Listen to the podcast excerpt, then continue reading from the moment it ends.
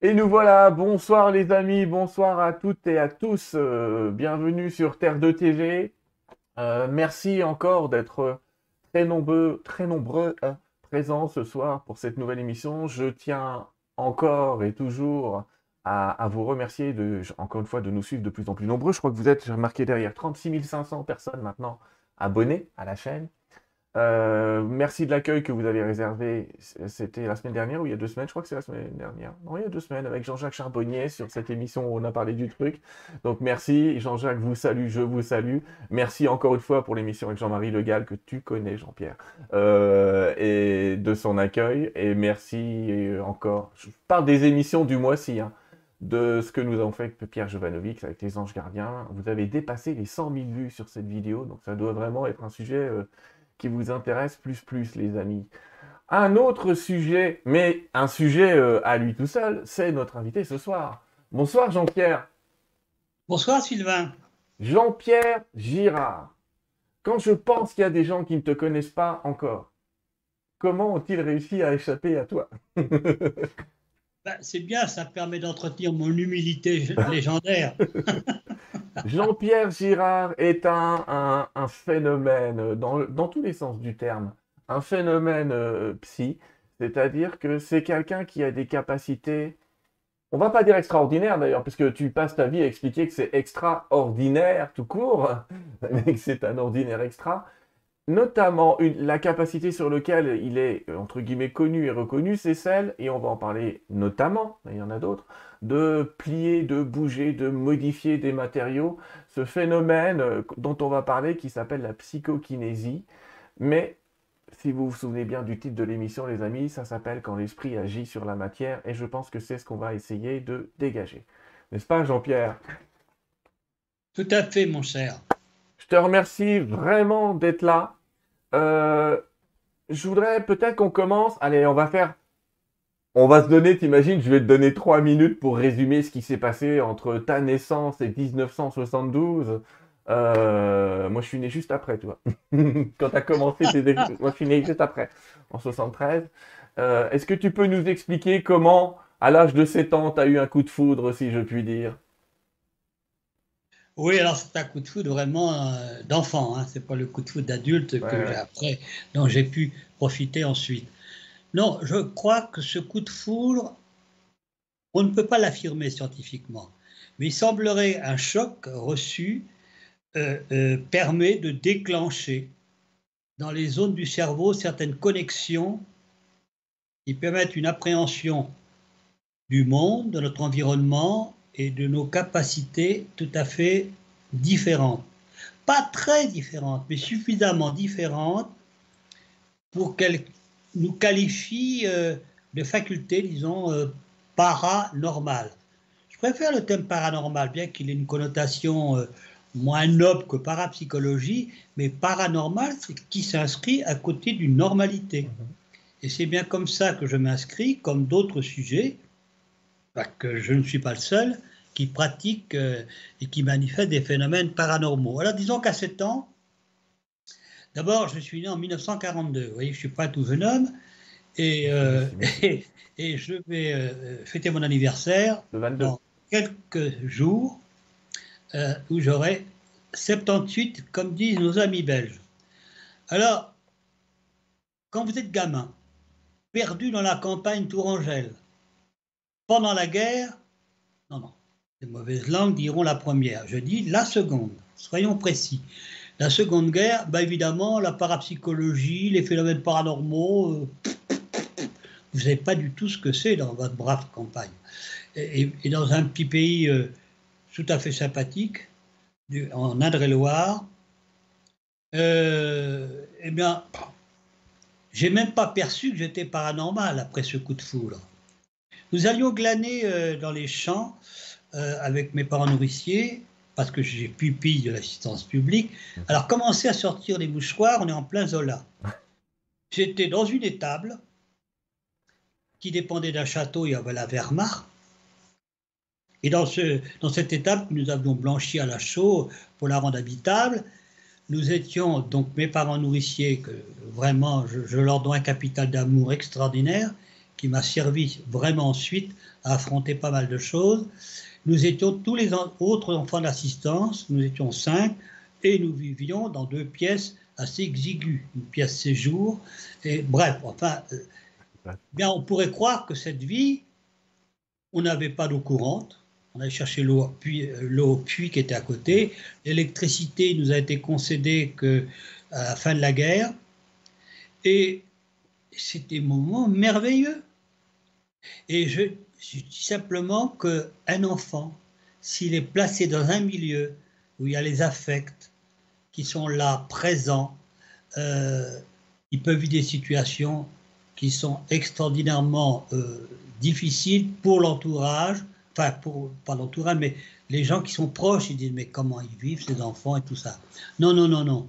Ça, et, malheureusement, nos sociétés font que dans un même milieu, on m'aurait retiré euh, pour me mettre dans un autre milieu. Alors, là, ce n'était pas le cas puisque j'étais pupille de l'État. Donc, euh, ils n'allaient pas retirer des gosses qu'ils avaient mis eux-mêmes la, DAS dans ce milieu. Alors, pour faire court, ce coup de foudre, on va glaner dans les champs, tranquille, pour ramener euh, euh, des grains pour les volailles. Et puis, c'était l'été, après les moissons, eh bien, survient un orage. alors, les autres enfants d'assistance et ma parents se précipitent à l'orée du bois. Et puis moi, je reste un petit peu euh, benet euh, et je me réfugie pour éviter la pluie sous un noyer. Alors, un noyer sur une colline, euh, évidemment, la foule. Il y, a Jupiter qui se serre les mains là, évidemment, et j'ai été foudroyé. Alors, moi qui vous parle, si j'aurais été véritablement foudroyé avec la foudre, euh, j'aurais fait le condensateur de, service, et bien évidemment, je ne serais pas parmi vous aujourd'hui. Mais suffisamment pour être à terre et perdre connaissance, une partie de mon vêtement était brûlée. Alors, je, me réveille de cette perte de connaissance, j'ai mes parents nourriciers qui sont dessus de moi, il pleut encore, et, et, puis je me sors de ce, de, ce, de ce trauma, c'est un trauma. Hein. Je souhaite à personne de recevoir la foudre. Hein. C'est un trauma et on verra la suite de mon parcours. J'ai eu des épreuves violentes, eu des choses quand même assez dures, dans le cadre de mon second métier, on va dire. Mais là, je crois que j'ai toujours une, peur, je dirais pas, mais un respect de la foudre. Je ne vais pas sortir dehors pour voir les éclairs, etc. Il faut, faut pas tenter, faut, faut pas tenter le diable. On a déjà parlé ici d'une personne qui a reçu sept fois la foudre dans sa vie, mais. Voilà. suite à cet éclat. ensuite? Ouais. Qu'est-ce qui s'est passé ensuite? Eh bien, ça a bouleversé vraiment euh, ma vie, sans en prendre vraiment conscience, mais ça l'a bouleversé dans les faits. C'est-à-dire que j'ai été atteint, si on peut employer ce terme, j'ai été atteint d'une télépathie sauvage, sauvage, réactionnelle. Euh, mon instituteur, j'étais très indiscipliné, euh, et mon instituteur essayait toujours de me piéger. Il me posait des questions, auxquelles je répondais sans vraiment connaître la réponse. Alors, vous donnez le détail de comment cela se passait. Ben, je serais, euh, je suis incapable, je serais euh, de vous le dire, mais ce que je sentais, c'est que je lui répondais. Et je répondais presque même avant qu'il ait terminé de formuler ces, euh, ces questions. Alors évidemment, ça le mettait en rage, cet homme. Je l'ai compris après, mais ça l'a mis en rage d'une façon évidemment discutable et je pense qu'il aurait des soucis actuellement avec la justice parce que j'ai été martyrisé et devant les autres élèves. Quand je dis martyrisé, c'est pas un mot, un abus de propos. Ah ouais, non, mais de toute façon, à l'époque, on n'en doutait pas. Hein. J'avais les, les, les, côtes, j'ai eu deux côtes brisées, une fois. Enfin, alors c'est bien tombé que, parce qu'un jour, il a poussé le cochonnet, comme on dit vulgairement, un peu loin. Il m'avait arraché partiellement l'oreille j'avais euh, deux côtes fêlées, pas cassées, mais fêlées. Ça fait souffrir, je peux vous le dire. Alors je me mettais en position fœtale dans ces cas-là. Et alors je le regardais et j'avais toujours un, sourire qui, évidemment, en général, ça excite plutôt le torsionnaire qu'autre chose. Alors été retiré de ce milieu délétère, parce que lorsque je suis allé en visite à l'assistance publique, comme tous les ans, à Tours, puisqu'on dépendait de la préfecture, de la ville de préfecture, Tours. Euh, évidemment, le médecin, euh, il savait bien que ce n'était pas mes parents nourriciers qui m'avaient infligé ce traitement. Donc, mais aussi, dans les récréations. Dans les récréations à l'école, je répondais à mes petits camarades qui, qui disaient Ah oui, j'ai caché mes billes, il y en a combien dans ma poche et tout. Alors, qu'est-ce qui s'est passé? Vous allez dire Bon, Jean-Pierre est sympa là, mais mégalo là, qu'est-ce qu'il me raconte ben, Vous savez, il n'a pas été mégalo longtemps, si on voulait se tenir qu'à ce propos, parce que les autres élèves eh bien, admettez pas que je gagne les paris, et puis ça s'est terminé.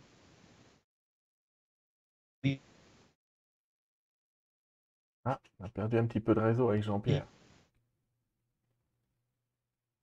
Et, sur qui a appris que c'était une forme de communication facilitée comme cela, non. Donc j'ai cessé. Et j'ai quitté euh, donc euh, cette école primaire pour aller chez d'autres parents qui étaient effectivement. Euh, il n'y avait rien à voir, c'était délicieux. J'étais au collège. J'ai quitté le collège, le collège m'a quitté à 13 ans et demi, donc j'ai un certificat d'études péniblement obtenu en poche. Tu sais que c'est déjà pas mal, je suis pas sûr que tout le monde l'ait aujourd'hui. ah, le passerait aujourd'hui, je ne pense pas, non Non, pas tant que ça. Non, tu as raison, il y a des tests qui ont été faits. Euh. Tu sais quoi, je fais, un, je fais un zoom sur ta vie pour qu'on aille un peu plus loin. Allez, on va dire 17 ans, tu te retrouves ouvrier qualifié. Alors, ouvrier qualifié. Il se passe, décidément, il se passe quelque chose qui, là aussi, va bouleverser complètement. Ça fait deux fois que je dis bouleverser, mais le, ah bah, le qualificatif n'est pas exagéré. Va bouleverser complètement ma vie. Nonchalamment, dans les rues de Tours, je flanque, je m'embêtais un peu. Donc, je travaille en usine, comme l'a dit euh, notre ami Sylvain. Et je me balade du côté de la place Plumeau à Tours. Les Tourangeaux connaissent bien la place Plumeau, qui avait encore les séquelles des bombardements alliés. Je signale qu'on a été très long à nous, un peu nous remettre de la Seconde Guerre. Euh, et euh, je vois un bac de bouquinistes. Bon, Tours c'est une ville de fac de médecine. Euh, mais là, à l'époque, ça ne me fleurait pas beaucoup, médecine pour médecine, hein, j'en ai rien. Je vois un gros bouquin qui était devant ce, bac de bouquiniste. Je l'extire et je vois précis d'histopathologie humaine chez Masson Éditeur. Mhm. Je croyais que c'était un, un livre d'histoire. J'avais aucune connaissance de la sémantique médicale je prends ce gros bouquin, ce qui explique peut-être que j'ai que j'écris des bouquins qui font entre 700 et 800 pages, voire plus. Oui, c'est possible, je, je n'en sais rien. On, on, présentera télé juste après. Oui, mais je, voilà. Mais... Je, dis ça en clin d'œil, bien sûr. Et avec mon pouce, je feuillette ce gros bouquin. Hmm. Je lis sans vraiment comprendre. Je feuillette quelques pages, une dizaine de pages. Je vois des coupes de tissus euh, donc des coupes histologiques. Alors là, on croirait plutôt des tableaux abstraits style Mathieu. Je comprends rien. Je referme le bouquin, il repose évidemment, euh, et je vais me reposer sur, une, sur un petit banc dans un parc voisin, et je commence à être dans une somnolence, un peu comme ça. Rêve éveillé, somnolence, je n'en sais là aussi fiche rien. Mmh. Mais ce que je vois, c'est les pages qui défilent devant mes yeux avec une lenteur presque aussi lente, sinon plus que mon pouce les avait laissés s'échapper. Je peux relire pratiquement le texte, je revois les images, je comprends rien du tout. Je me dis qu'est-ce qui se passe quoi? Enfin, je, sors de ma torpeur et puis je cours chez le bouquiniste. Ben évidemment, je cours chez le bouquiniste. Qu'est-ce qui se passe? Qu'est-ce que Et de nouveau, je regarde le bouquin et j'essaie de retrouver, ah ben je retrouve les pages que j'avais avec mon pouce laissées euh, à la vision, et je revois les mêmes choses. Je suis complètement... Alors vous savez ce qui se passe dans ces cas-là, on se dit, bah oui, euh, tu as dû, euh, ah, le moment de le dire, un peu rêver, quoi, pas possible. Mais quand même, j'étais interpellé. Qu'est-ce que je fais évidemment dans ma petite chambrette d'ouvrier euh, ben, j'essaie le soir de reproduire ce phénomène. évidemment, j'ai oublié de dire que je l'ai acheté ce livre. Euh, et euh, ben, évidemment, j'arrive à rien du tout. Je recommence, je refeuillette, je ferme, je, me détends, oui, mais rien du tout. En fait, que se passait-il? Et ça sera confirmé beaucoup plus tard, ce que j'essaye aussi de bien enseigner dans mes stages, c'est que là, j'y mettais de la volonté. C'est-à-dire, je, mettais là, oh, le, le psy doit s'affranchir de la volonté. Toute volonté doit être remplacée par le désir.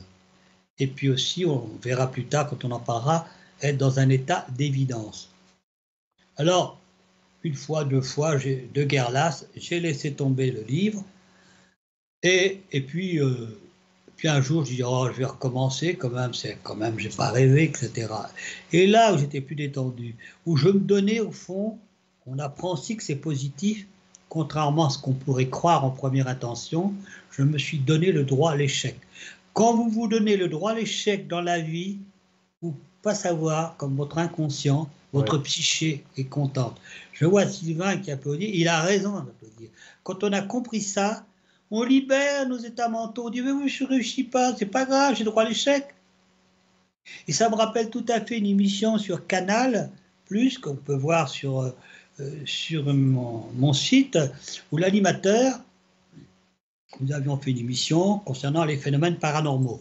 Et à un moment donné, bien sûr, il, me filme, etc. Et puis, il prend une barre et puis il dit, tu... et il dit, va essayer aussi de courber avec moi une, barre, une barre. Euh, une bonne résistance mécanique hein, qu'il faut mhm. prendre à deux mains vraiment, mhm. et encore. Mhm. Et alors, devant la caméra, il y a une chose qu'il dit avant de commencer.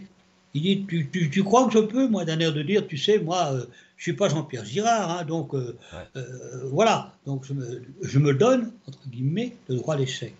Eh bien, on voit devant la caméra, mes amis, ce sont des séquences, moi, qui me donnent un bonheur fou, comme celle où on voit des stagiaires qui font la même chose. Et là, on voit notre ami Laurent, on peut le citer, hein, Laurent Fontaine. Hein, oui, voilà. Bataille et Fontaine, c'est Monsieur Fontaine, oui. C'est Monsieur Fontaine qui avait une société de production qui s'appelait Le Ribel et il faisait des, des, des, films comme ça qu'il présentait à Canal. Et, et alors, on le voit qui courbe là-bas. Et alors, il la pose sur la table de verre, parce qu'ils avaient pris des précautions. Comme c'est moi qui les exige souvent dans les émissions de télé, des précautions absolument discutable. vérifier qu'il n'y a pas de champ magnétique. On va les regarder après, euh, mais tu verras. les gens vont voir qu'effectivement, c'est.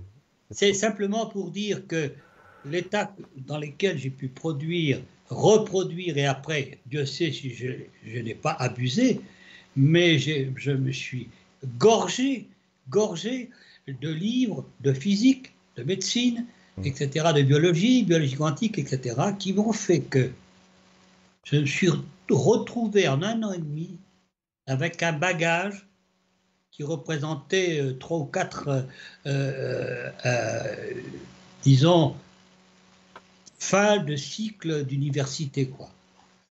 Et on verra par la suite que ce n'était pas un apprentissage qui était illusoire.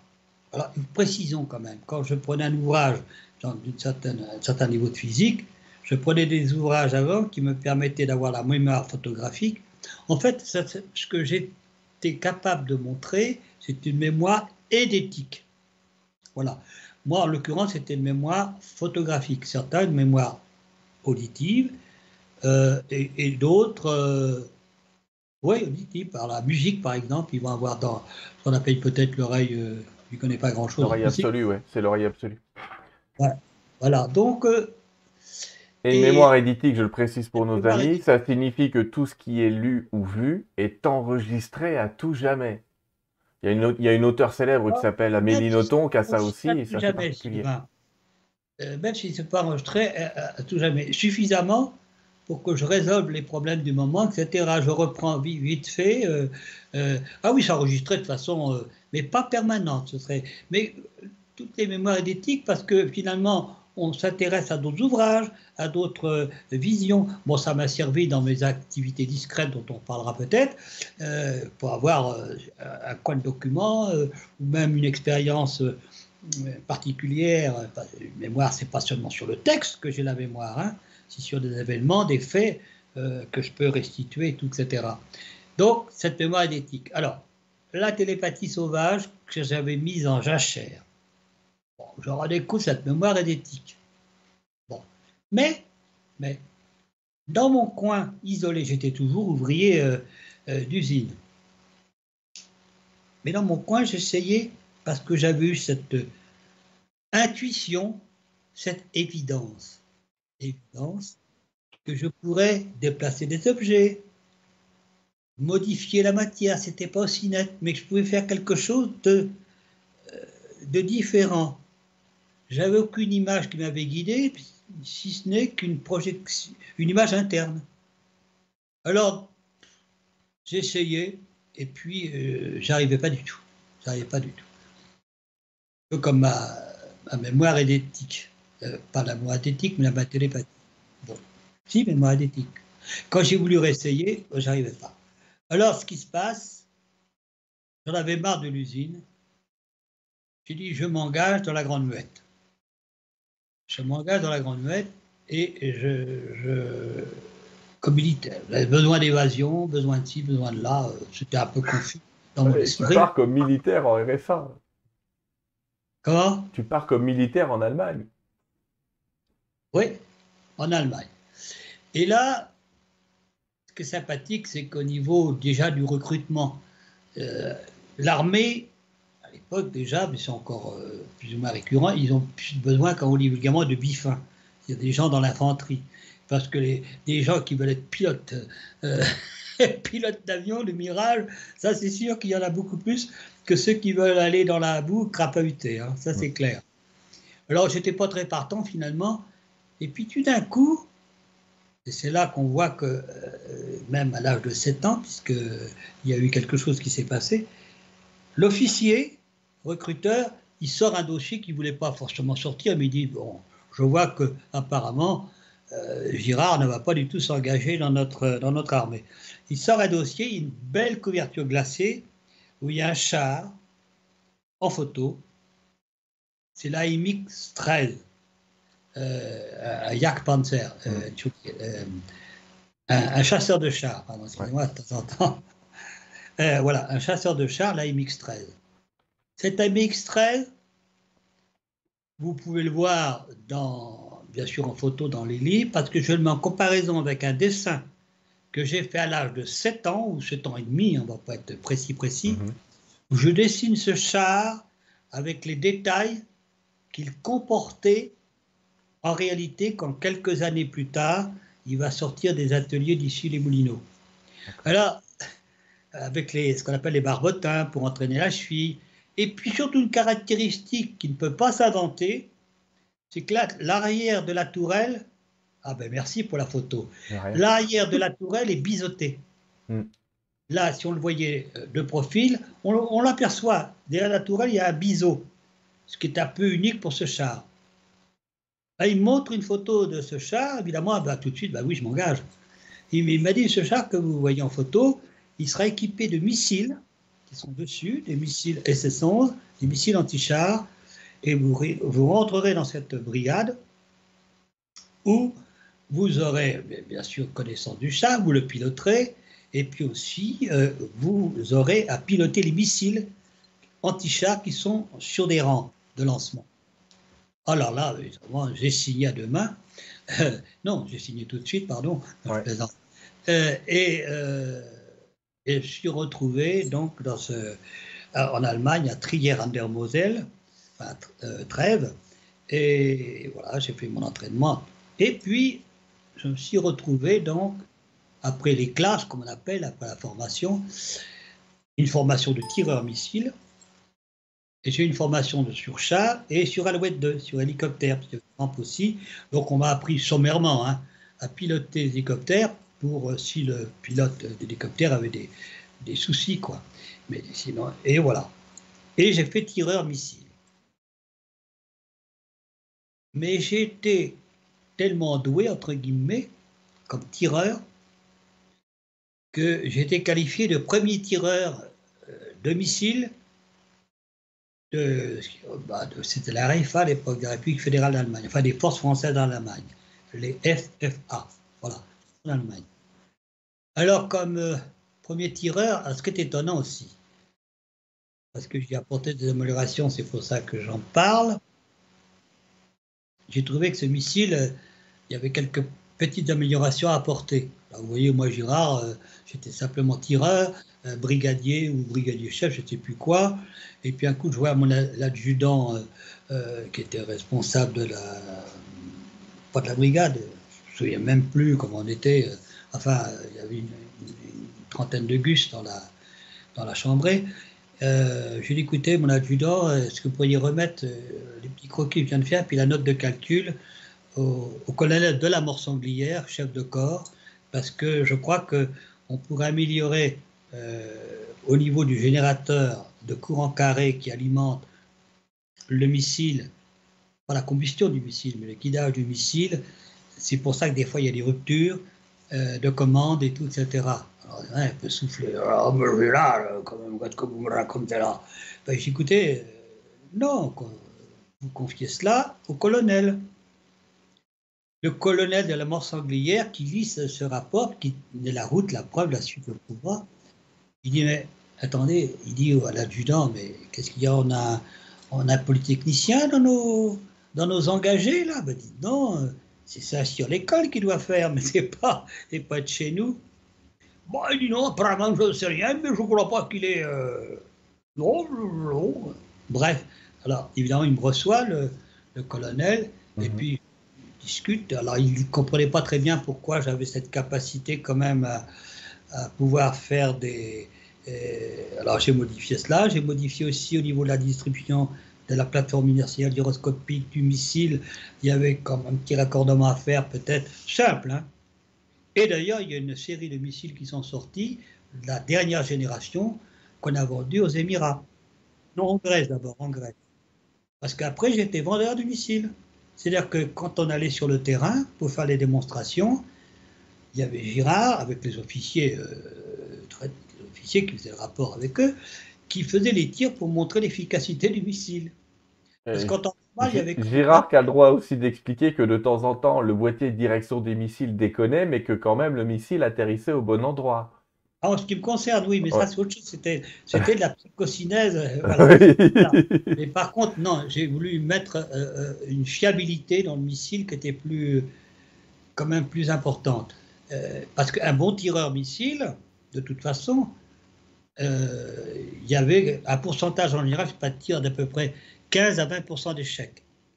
Alors, avec moi, on a eu des ruptures de fil même je me souviens, sur l'hélicoptère, rupture de fil. Donc le missile n'est plus commandable normalement. Mm. Et il arrivait sur la, vraiment au point le plus sensible d'un blindé, à l'axe de la tourelle et, du, corps du, char. On avait Sherman à disposition. Il y terrain, je rappelle que c'est en Allemagne que ça se passait. Donc, je me suis retrouvé représentant, en quelque sorte, de, la défense sur ces missiles. Et, alors, on va dire, oh, quel vilain monsieur, il a vendu des armes. Il a vendu des armes. Voilà. Mais vous savez, je suis un garçon assez naïf. Hein, parce que toute ma vie, d'abord, été manipulé, on le verra. Mais quand on est manipulé et qu'on en a conscience, ça s'appelle quand même du masochisme. Et je pense que j'ai une certaine dose de masochisme, sinon je n'aurais pas fait le dixième de ce que j'ai pu faire. Oui. Mais c'est pas grave ça permet aussi un parcours de vie assez riche, douloureux parfois, avec des joies, mais les joies, je ne les ai pas emportées là, je les ai emportées vraiment dans les relations d'amour que j'ai pu rencontrer. Oh, sortez les violons. non, c'est tout à fait juste ce que tu racontes.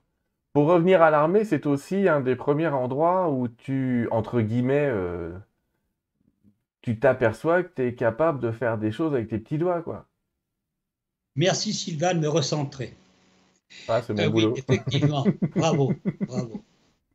Et à l'armée, donc, dans... alors évidemment, je monte en grade. Mm. Je monte ce qu'on appelle sergent dans d'autres armes, mais là, dans l'armée, on appelle ça maréchal des logis chef. Non, pas maréchal, il y a des logis à côté, c'est pas le même grade. Hein. Maréchal des logis, donc on monte en grade assez rapidement. Euh, euh, parce qu'on voit que je suis un petit peu utile, et puis au fond, euh, ils avaient un démonstrateur qui voulait certainement pas perdre, si je puis dire. Et, mais je m'entraînais dans ma chambre, puisque j'avais le bénéfice quand même, comme maréchal, d'avoir logis d'avoir ma, chambre. Mhm. C'était le cas où, j'étais, dans le corps où j'étais, des dragons. dans ma chambre et tout. Et je m'entraînais parce que je, je disais, mais il euh, faut que je courbe. Alors j'avais eu déjà une réaction de prendre quelque chose de rectiligne, de facilement contrôlable. J'avais un papier, parce qu'on n'ose pas croire qu'on peut le faire en fait. Et, paradoxalement, on a la certitude en nous qu'on peut le faire. On dit, mais pourquoi ça bloque? On le verra aussi pour d'autres phénomènes plus tard, beaucoup plus euh, importants pour un physicien euh, ou un biologiste. Mhm. Voilà, je mettais une espèce de, règle, à papier calque, et puis je regardais. Et puis, euh, et puis un jour, j'ai arrivé à incurver une courbure légère mais significative et indiscutable. Parce que vous savez, j'avais pris des règles d'écolier. Et eh bien, essayez de courber à la main une règle d'écolier en dur à l'humain. Je vous fiche mon billet, vous n'en serez pas capable. Si, si vous prenez le genou éventuellement. Ouais, c'est pas facile même. Ah ben non, non. Alors, j'étais content. Mais surtout, ce qui me titillait, et c'est le phénomène au fond, peut-être qui fascine beaucoup plus euh, nous tous, c'est la télékinésie. Déplacer un objet sans y toucher. Ça, c'est le phénomène quand même le plus fascinant. Et, euh, et je fais une parenthèse, tant pis, mais regardez, c'est encore un phénomène qui me fascine aujourd'hui. C'est-à-dire que je fais plus facilement des courbures de barre dans des tubes de verre, des transformations, des actions sur, des bactéries, etc., que je trouve ce phénomène tellement fascinant que quand j'arrive, c'est pas dans la minute qui suit, ça demande des fois une demi-heure, trois quarts d'heure au moins. Et quand j'arrive, que je vois le phénomène, par exemple, de l'objet qui commence à léviter, comme à Utrecht, on voit l'objet qui commence à léviter. Un carter de photo à l'époque, c'est 36 poses. C'est transparent, il n'y a pas d'artifice, il n'y a pas de champ magnétique et tout, etc. Et euh, douteux, ni de fil, parce qu'évidemment, c'est la première chose qu'on contrôle quand c'est fait devant une caméra, comme c'était à l'université d'Utrecht. Eh bien, le phénomène est très court, parce que je suis admiratif du propre phénomène que je produis. Et, et, et en stage, j'arrive bien sûr à faire des télékinésies, eh ben je l'ai fait, croyez-moi ou non, je l'ai fait plus volontiers sous un bocal, alors que pour les stagiaires, évidemment, c'est beaucoup plus impressionnant. On dit ce bocal, ce bocal qu'il faut traverser en quelque sorte.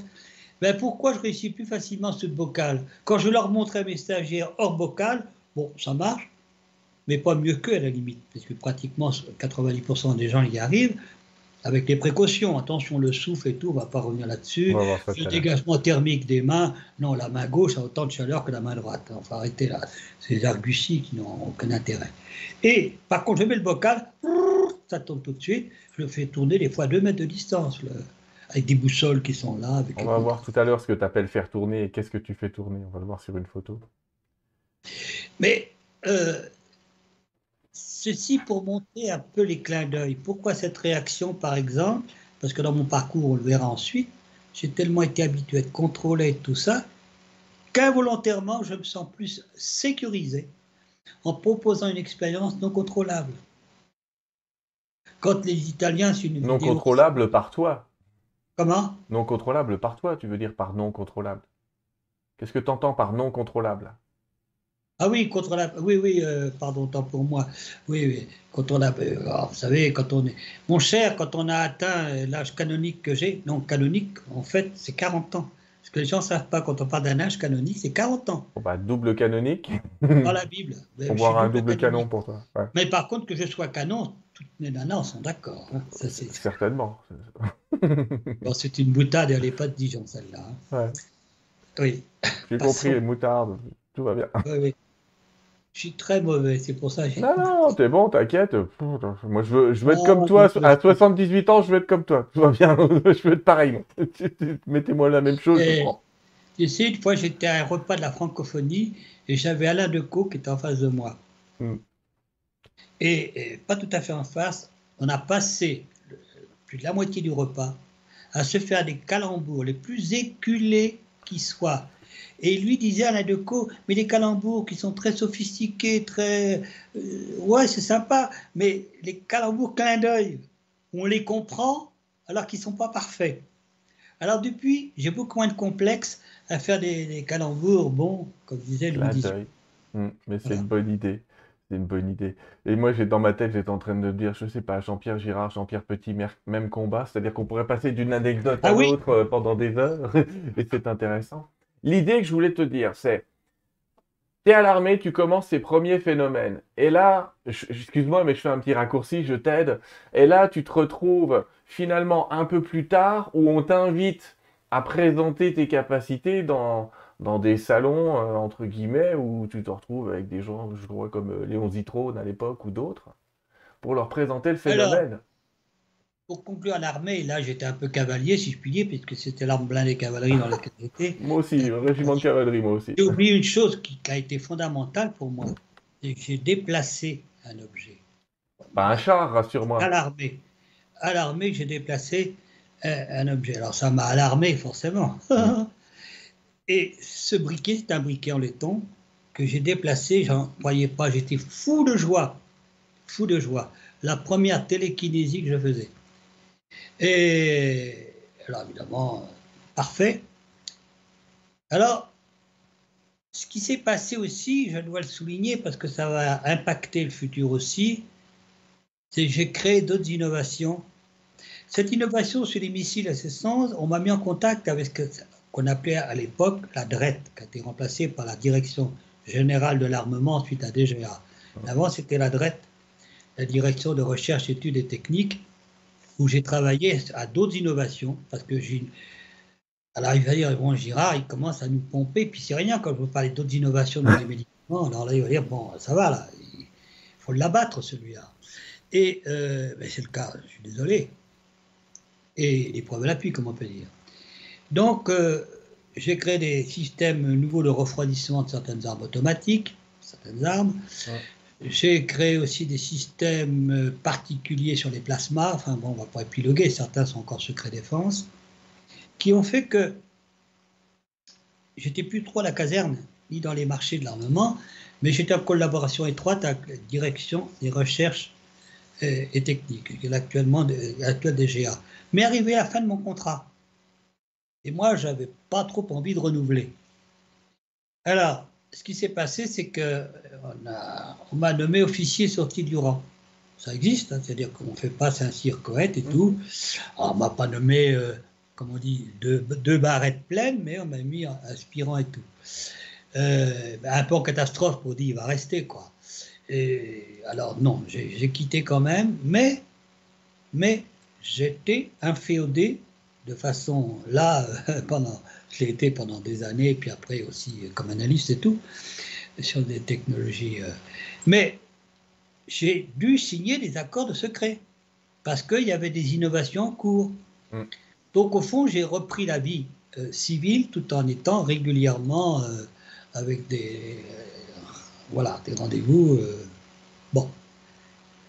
Mais un point important, et c'est là que mon ami Sylvain me guider, c'est que j'arrivais pas à faire ces phénomènes. Alors j'arrivais à mieux les maîtriser, mais tout seul, tout seul. Ah, je faisais des télékinésie, je courbais, j'étais content, j'étais heureux comme tout, euh, mais j'étais seul.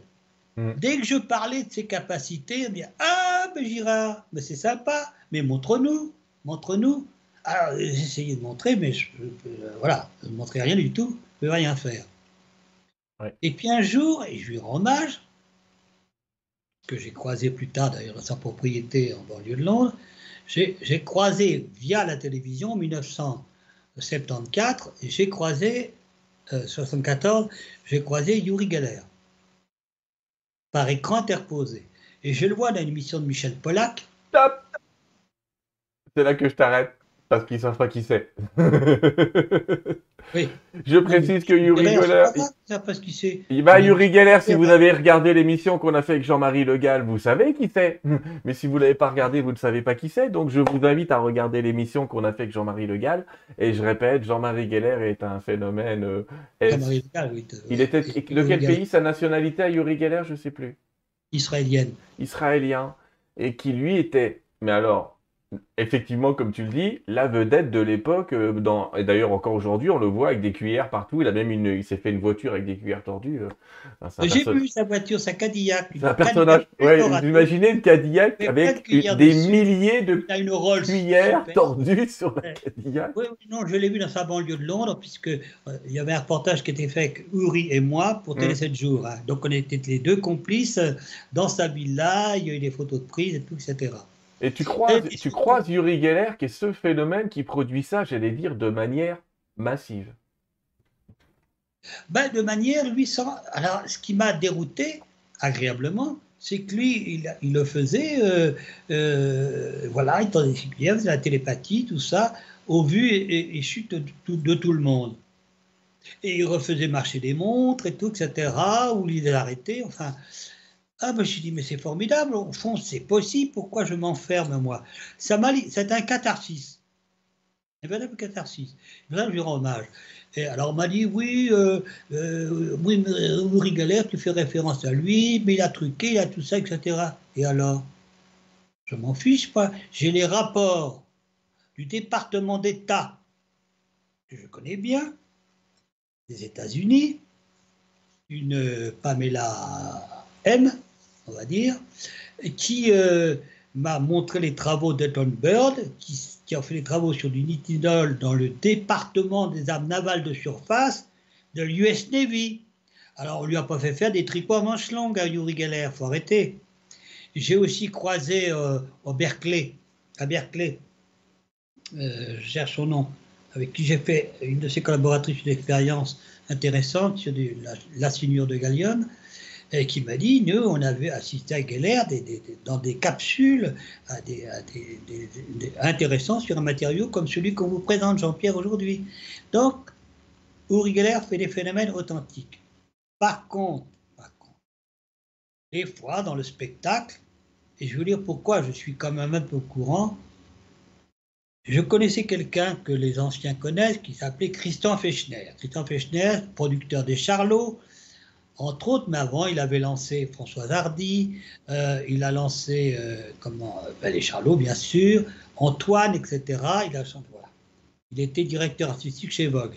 Mais avant d'être tout ça, moi, je l'ai croisé où, mes amis? En cabaret. Alors, j'en connais certains mal inspirés. Ah, ben c'est là qu'il a fait l'illusionnisme, Girard. Vous n'y êtes pas du tout. Je faisais du cabaret en dehors de mes fonctions de labo pour le fun, comme on dit, parce que j'étais imitateur. Et eh bien oui, mon pays, oui, mais alors, hein, qu'est-ce que c'est ça? Oh, la Donc, j'étais imitateur à, l'époque, avec les gens de l'époque, Yves Montand, euh, Charles Trenet, etc., etc., que je pastichais. Et puis, je croisais dans ces cabarets quelqu'un qui faisait partie des, des numéros, entre autres, Christian Fechner, qui était magicien. Et là, nous avons parlé, nous avons créé une amitié. Et je lui ai demandé, mais au fond, il euh, n'y a, pas de, a pas de paranormal dans ce que tu fais et tout? Il dit, non, non, non, il n'y a pas de paranormal du tout. On fait de la misdirection qu'on appelle, on, attire l'attention là, puis on fait autre chose là, tout ça. Ah bon, alors, ça m'a intéressé. Alors, j'ai fait un peu, ah là là, mon Dieu, j'ai fait un peu de magie. J'ai toujours dit d'ailleurs que euh, j'avais fait un peu de magie en amateur, mais je n'ai jamais fait un spectacle, contrairement à ce qu'on dit, j'ai jamais été professionnel. Mais ça a été, euh, mais j'ai eu la spontanéité de dire, bah oui, Christian, ça m'a un petit peu. Et Christian m'a invité dans son hôtel particulier, particulier qu'il avait à l'époque rue de la Neva. Puis il m'a dit, Girard, et, Jean-Pierre, puisqu'on connaissait intimement, il m'a dit, Jean-Pierre, écoute, euh, là, j'ai fait proposer quelques matériaux à faire et tout ça, qui sont euh, tout à fait clean. Si tu fais un phénomène et tout, moi je te promets que là, euh, le théâtre de l'européen m'appartient et tout, etc. Je te fais passer au théâtre européen, je fais venir des copains comme euh, Bouvard pour faire, la presse et tout. Il était très introduit dans, les milieux de la presse, mhm. Christian. Ah, j'ai dit non, non, non, tu sais, ça m'intéresse pas. Et tu sais, tu vas pouvoir gagner beaucoup parce que tu fais des phénomènes authentiques. Mais mhm. on fera comme pour Geller. Mhm. Geller, dans ses spectacles qu'il a fait à Paris, il y avait une partie qui était tout à fait euh, authentique et une partie où il y avait des, gimmicks, des, artefacts. Il me l'a dit. Il m'a dit on ne peut pas je sais ce que c'est, un peu quand même le paranormal. Hein, et puis, à travers ce que tu viens de me montrer, ça ne peut pas commencer à 9h et finir à 11h. Hein. C'est pas aussi mathématique que ça. Alors, on va dire, ah, il dévoile rien du tout. Euh, j'ai toujours dit, dans mes premiers mes premières autobiographies, mes premières interviews à la télé, j'ai dit, ben oui, au début, au début, dans cette période qu'on va évoquer maintenant, de salon et tout, etc., quand j'ai pu commencer à faire ces phénomènes devant quelqu'un d'autre que mes, mes amis, me rapprochés, eh ben oui, ça m'est arrivé, oh, pas beaucoup, mais de m'aider par un petit coup de pouce. parce qu'il était possible, mais je l'ai avoué, je ne sais pas rougir de cela voyez, je le dis devant vous aujourd'hui. On va dire, ben oui, a. Il a, eh ben, il a avoué. Oh, mais tu sais quoi, même Madame Blavatsky l'avait fait à une époque. Mais bon. Oui, Blavatsky, oui, oui. Hmm. Fait. elle avait un courrier que Steiner n'a pas trop apprécié, mais enfin bon, ça c'est autre chose. Ouais, on en parlera l'autre fois. Mais tu, as, mais tu as raison, et puis comment euh, pas, Eusapia Paladino, qui de temps en temps euh, Flammarion l'a étudié et tout, etc. C'est des expériences extraordinaires. ce sont les médiums, excusez-moi, vous les jeunes, des médiums du temps passé. Mais pour qui s'intéresse au paranormal, à la métapsychie mmh. Moi, je le connais, donc je dois être vieux. Comment? Je les connais, donc je dois être ancien, c'est ça? Oui, ah non, c'est ancien. Ouais, je les connais quand même. Mais toi, parce que tu t'intéresses particulièrement, tu vois. Monsieur Papaladino, une fois, elle a fait un trucage pour une histoire de balance et tout à distance, mm. avec un, un, de ses cheveux qui était un cheveu crépus, hein, de méditerranéenne, enfin, de, pas, pas, crépus, mais alors c'était visible, euh, même avec des éclairages qui étaient très discrets à l'époque pour les médiums. Passons. Douglas Home, l'un des plus grands médiums qui faisait lévitation au vu et su de tous, euh, ah ben oui. Mais pourquoi? C'est pas, c'est, même, peut pas appeler ça des trucages. Alors on dit, oh oui, c'est un peu facile, Girard, tu te dédouanes. Mais personne ne m'oblige à dire ça. Mais personne ne m'oblige. Mais ça fait partie de la parapsychologie. Et je me souviens, puisque vous l'avez compris, j'ai travaillé dans les pays de l'Est, en Union soviétique et tout, et j'assistais à des congrès de psychotronique. C'est comme ça qu'on appelle la parapsychologie dans les pays de l'Est. Eh bien, il y a Zdenek Rejdak, qui était président de l'Institut de psychotronique, qui était un, Pragois, qui dit euh, euh, Eh bien, il dit, mais nous, on n'a pas à rendre responsable un sujet s'il voit un coup de pouce. Il a une pression, tout ça. C'est à nous de proposer des expériences qui sont non trucables. C'est aussi simple que ça. Arrêtez de nous bassiner. Il l'a pas dit, il l'a dit en, en, tchèque. Mais voilà, et, c'est tout. Voilà. Et on verra par la suite. Donc, reprenons notre fil. Donc, j'arrive à faire ces phénomènes devant des intimes et tout, etc. Ça me sécurise après avoir vu Geller. Et puis, ça, les milieux dans lesquels je sévissais, à une direction de laboratoire importante, je, je, je croise le frère de Jean-Marie Poiret que vous connaissez dans le cinéma. Son frère était dans l'industrie euh, pharmaceutique euh, à divers niveaux. C'est normalement aussi, il était, je crois, responsable du dictionnaire Vidal, enfin bref, hein, tout ça. Je crois me rappeler parce que je signale que là, vous, on, gratte sur 45 ans en arrière. Ouais. Hein?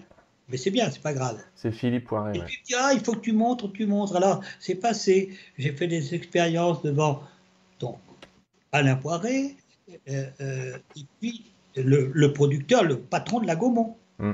qui avait invité du beau monde, qui avait invité Gérard Houry, qui avait invité Michel Morgan, qui avait invité tout ça, etc. Zitrone.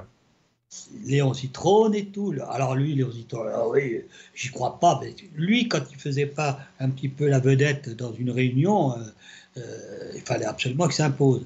Ben, quand il a eu ses clés d'appartement dans la main, et qu'elles se sont courbées dans sa main.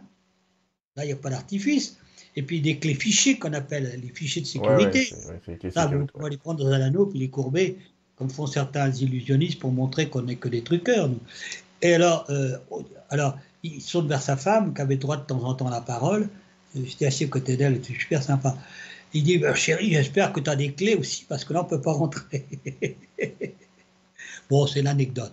Alors, cette période de salon, j'étais invité vraiment euh, royalement, moi qui mhm. suis épicurien, Mais, mais, mais, et c'est là qu'il m'est arrivé, un petit peu, mais très peu finalement. C'est pas là. Ça me sécurisait. Ce qu'il faudrait que vous compreniez, mes amis, c'est un peu comme le quinquagénaire qui a sa pilule bleue dans le tiroir et puis qui a une jeune maîtresse.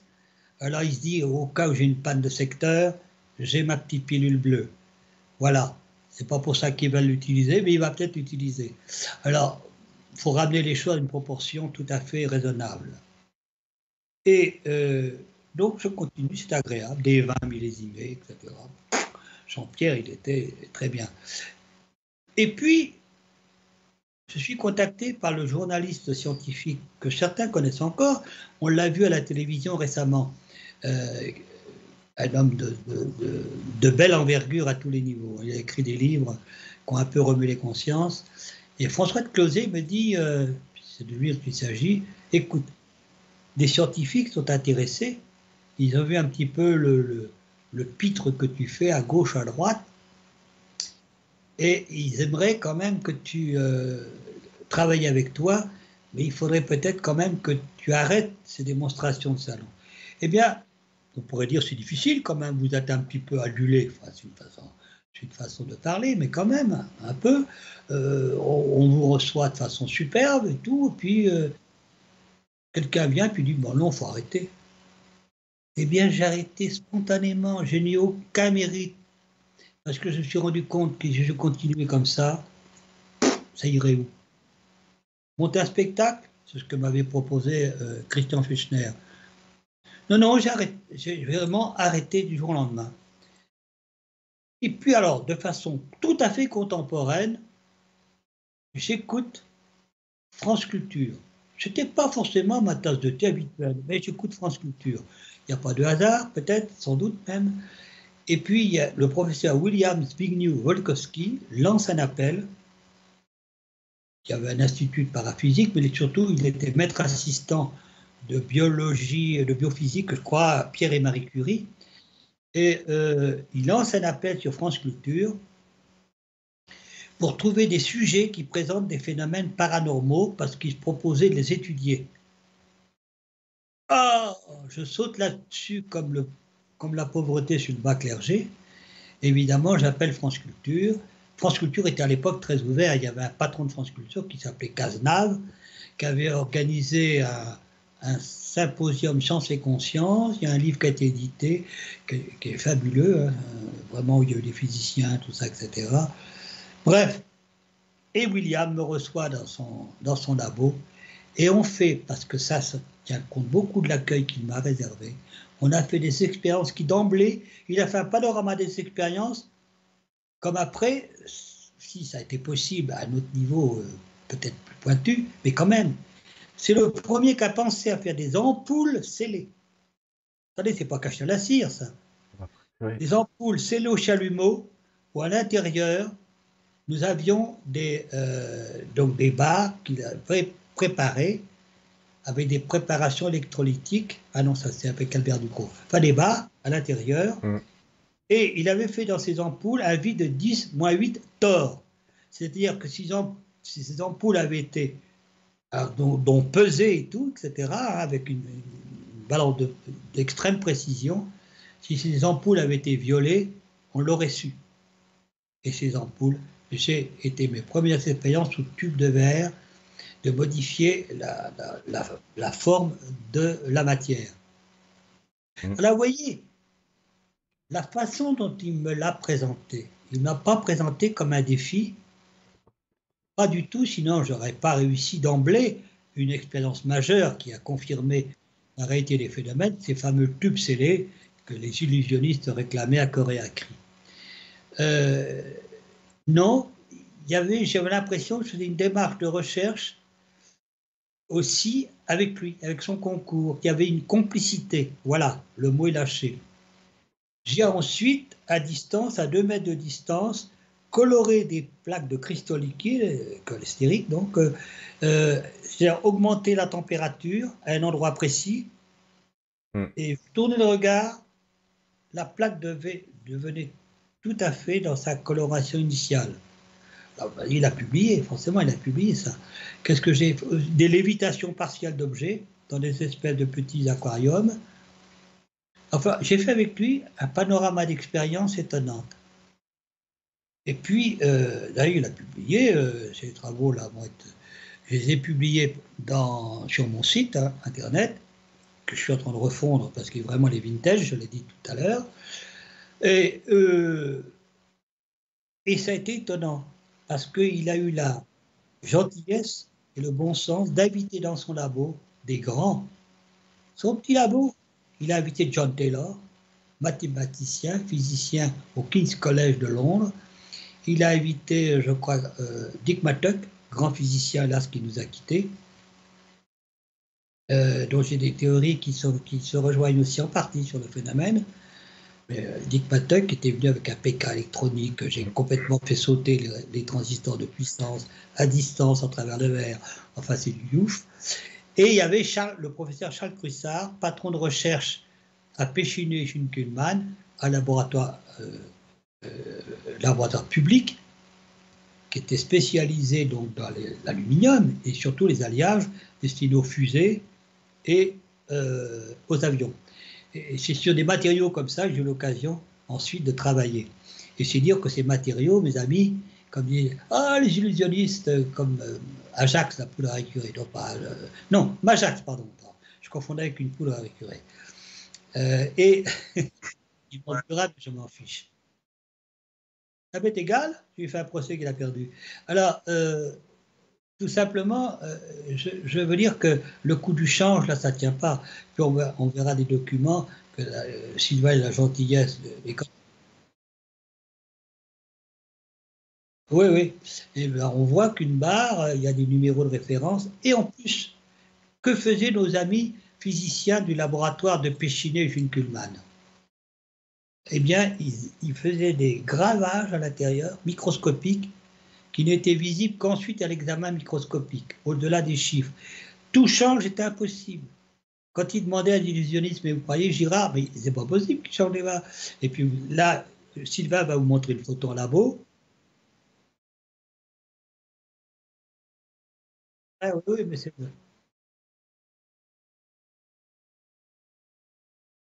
L'image, tu sais, où on, regarde là avec euh, que tu as. Oui, Non, non, mais je vais les reprendre. Attends, c'est moi qui te prie de m'excuser parce que là, je suis, c'est moi qui suis dans le désordre. alors, alors, je vais la commenter. Là, mon œil, je ne sais pas si vous l'avez vu à l'écran, mais mon œil est plus petit. C'est la modestie oblige. Et on prend simplement cette expérience.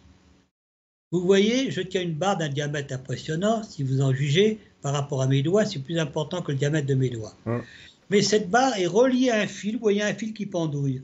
Ce fil qui pendouille est relié à un appareil que vous voyez sur l'écran, un appareil, un oscillographe qu'on appelle. C'est-à-dire que s'il y avait des manipulations douteuses de contraction, immédiatement, l'oscillographe analyse les contraintes qu'on appelle internes et externe aux matériaux. C'est important parce que nous avons sur cette barre collé des, des jauges mhm. qui sont sous ma main, des jauges extensométriques qui témoignent de la moindre manipulation qui pourrait être frauduleuse. Ça, c'est important. Vous avez aussi un regard comme celui du professeur Crussard, l'homme qui a des lunettes qu'on aperçoit qui, est le plus près d'appareil. Il faut savoir que M. Crussard, il est euh, médaille de Leben. Ça vous dit rien sans doute C'est l'équivalent du prix Nobel en métallurgie, en physique des métaux. C'est quand même des, grands messieurs. Là, c'est l'ingénieur qui est à côté, euh, euh et tout. Ces expériences sont faites dans un calme olympien. Vous avez une caméra qui filme en permanence. Là, on ne le voit pas, mais derrière moi, il y a un miroir qui permet de réfléchir. Enfin, quelqu'un qui réfléchit, c'est bien dans cette assistance. Je ne peux pas m'en empêcher. Et alors, qui réfléchit, s'il y a un geste occulte, on le voit immédiatement, la caméra le traduit. Alors voilà les expériences, quand même, dans le contexte dans lequel elles sont faites. C'est une sacrée expérience. Voilà un autre euh, schéma d'expérience.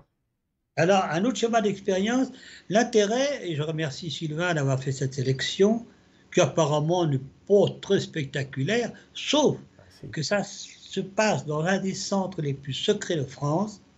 C'est au Centre d'études nucléaires de Grenoble, qui est un centre de la recherche nucléaire des plus pointus sans doute, pas au monde, mais je dirais presque. Et alors là, on voit mal parce que c'est extrait de la revue La Recherche, qui a publié, donc, euh, entre, autres, entre autres travaux, celui-là. J'ai ma main qui est au-dessus d'un champ de boussoles qui sont dans l'eau. C'est-à-dire qu'il y a un champ d'une vingtaine de boussoles qui sont disposées comme un jeu de dames, en quelque sorte, hein, euh, comme un damier. Et ce qui est extraordinaire et qui prouve la réalité du phénomène, et qu'il n'y a pas de champ magnétique douteux, c'est que les boussoles qui vont se mouvoir et tourner ne sont que celles qui sont au centre.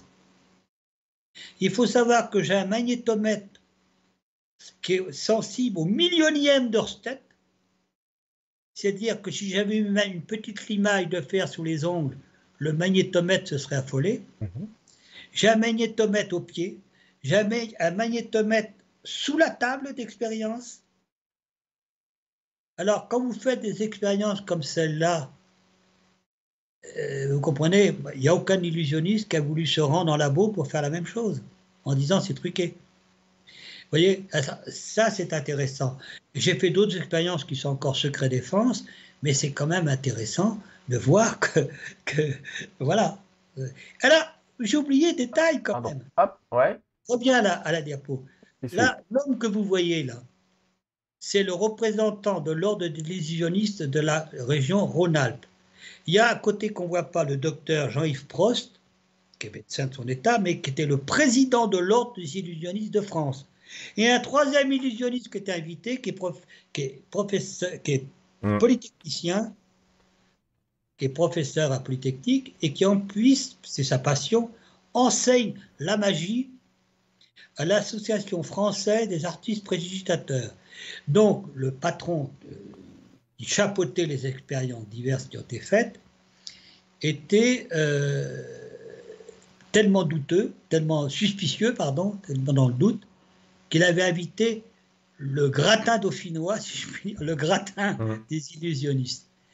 Alors, vous voyez, il est gentil, Girard, mais travailler dans un contexte de doute comme ça, eh bien, comme on dit vulgairement, il faut le faire.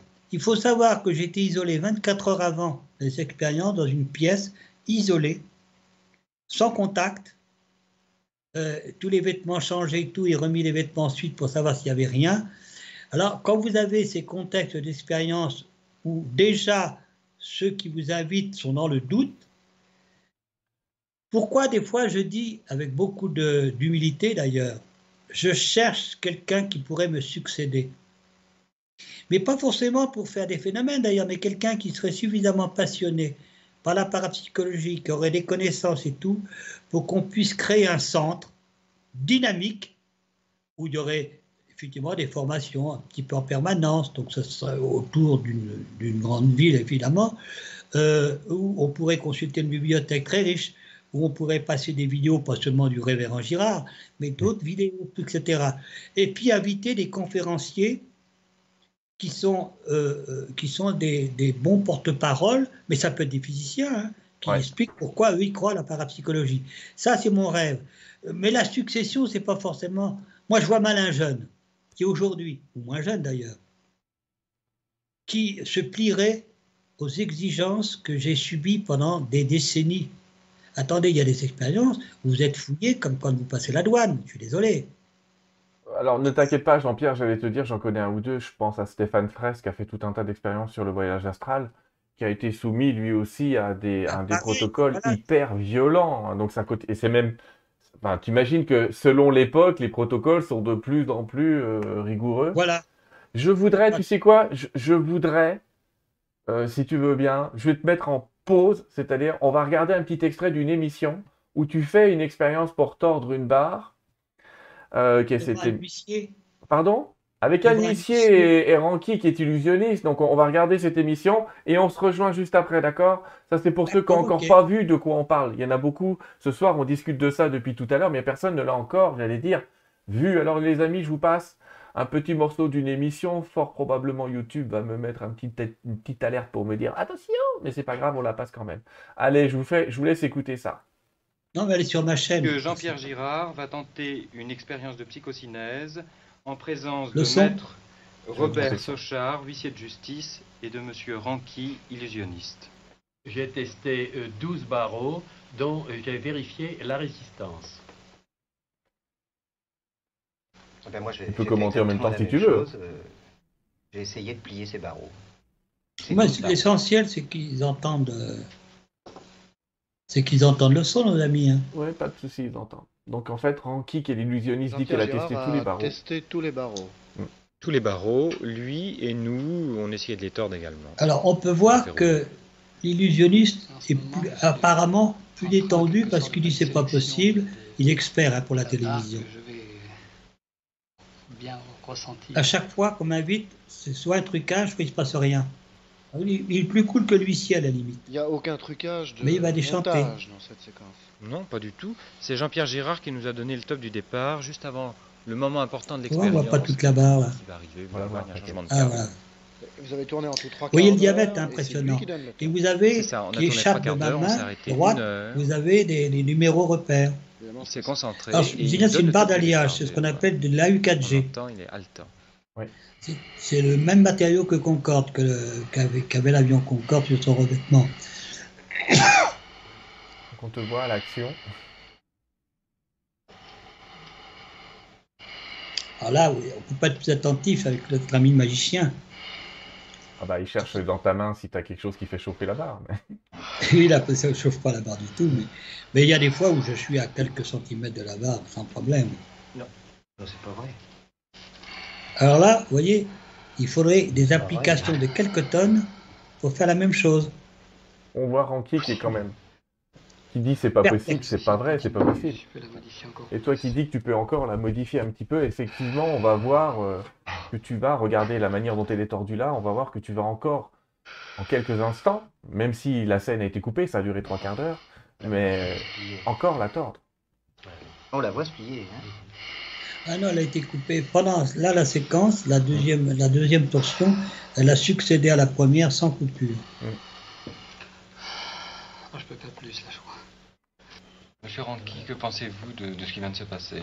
Toutes les précautions ont été prises à mon niveau et euh, ce que je peux attester, je, enfin je suis formel, euh, Jean-Pierre Girard n'a n'a pas employé de technique connue en illusionnisme actuel. Pardon, hop, on verra la diapo après suivante. Hop.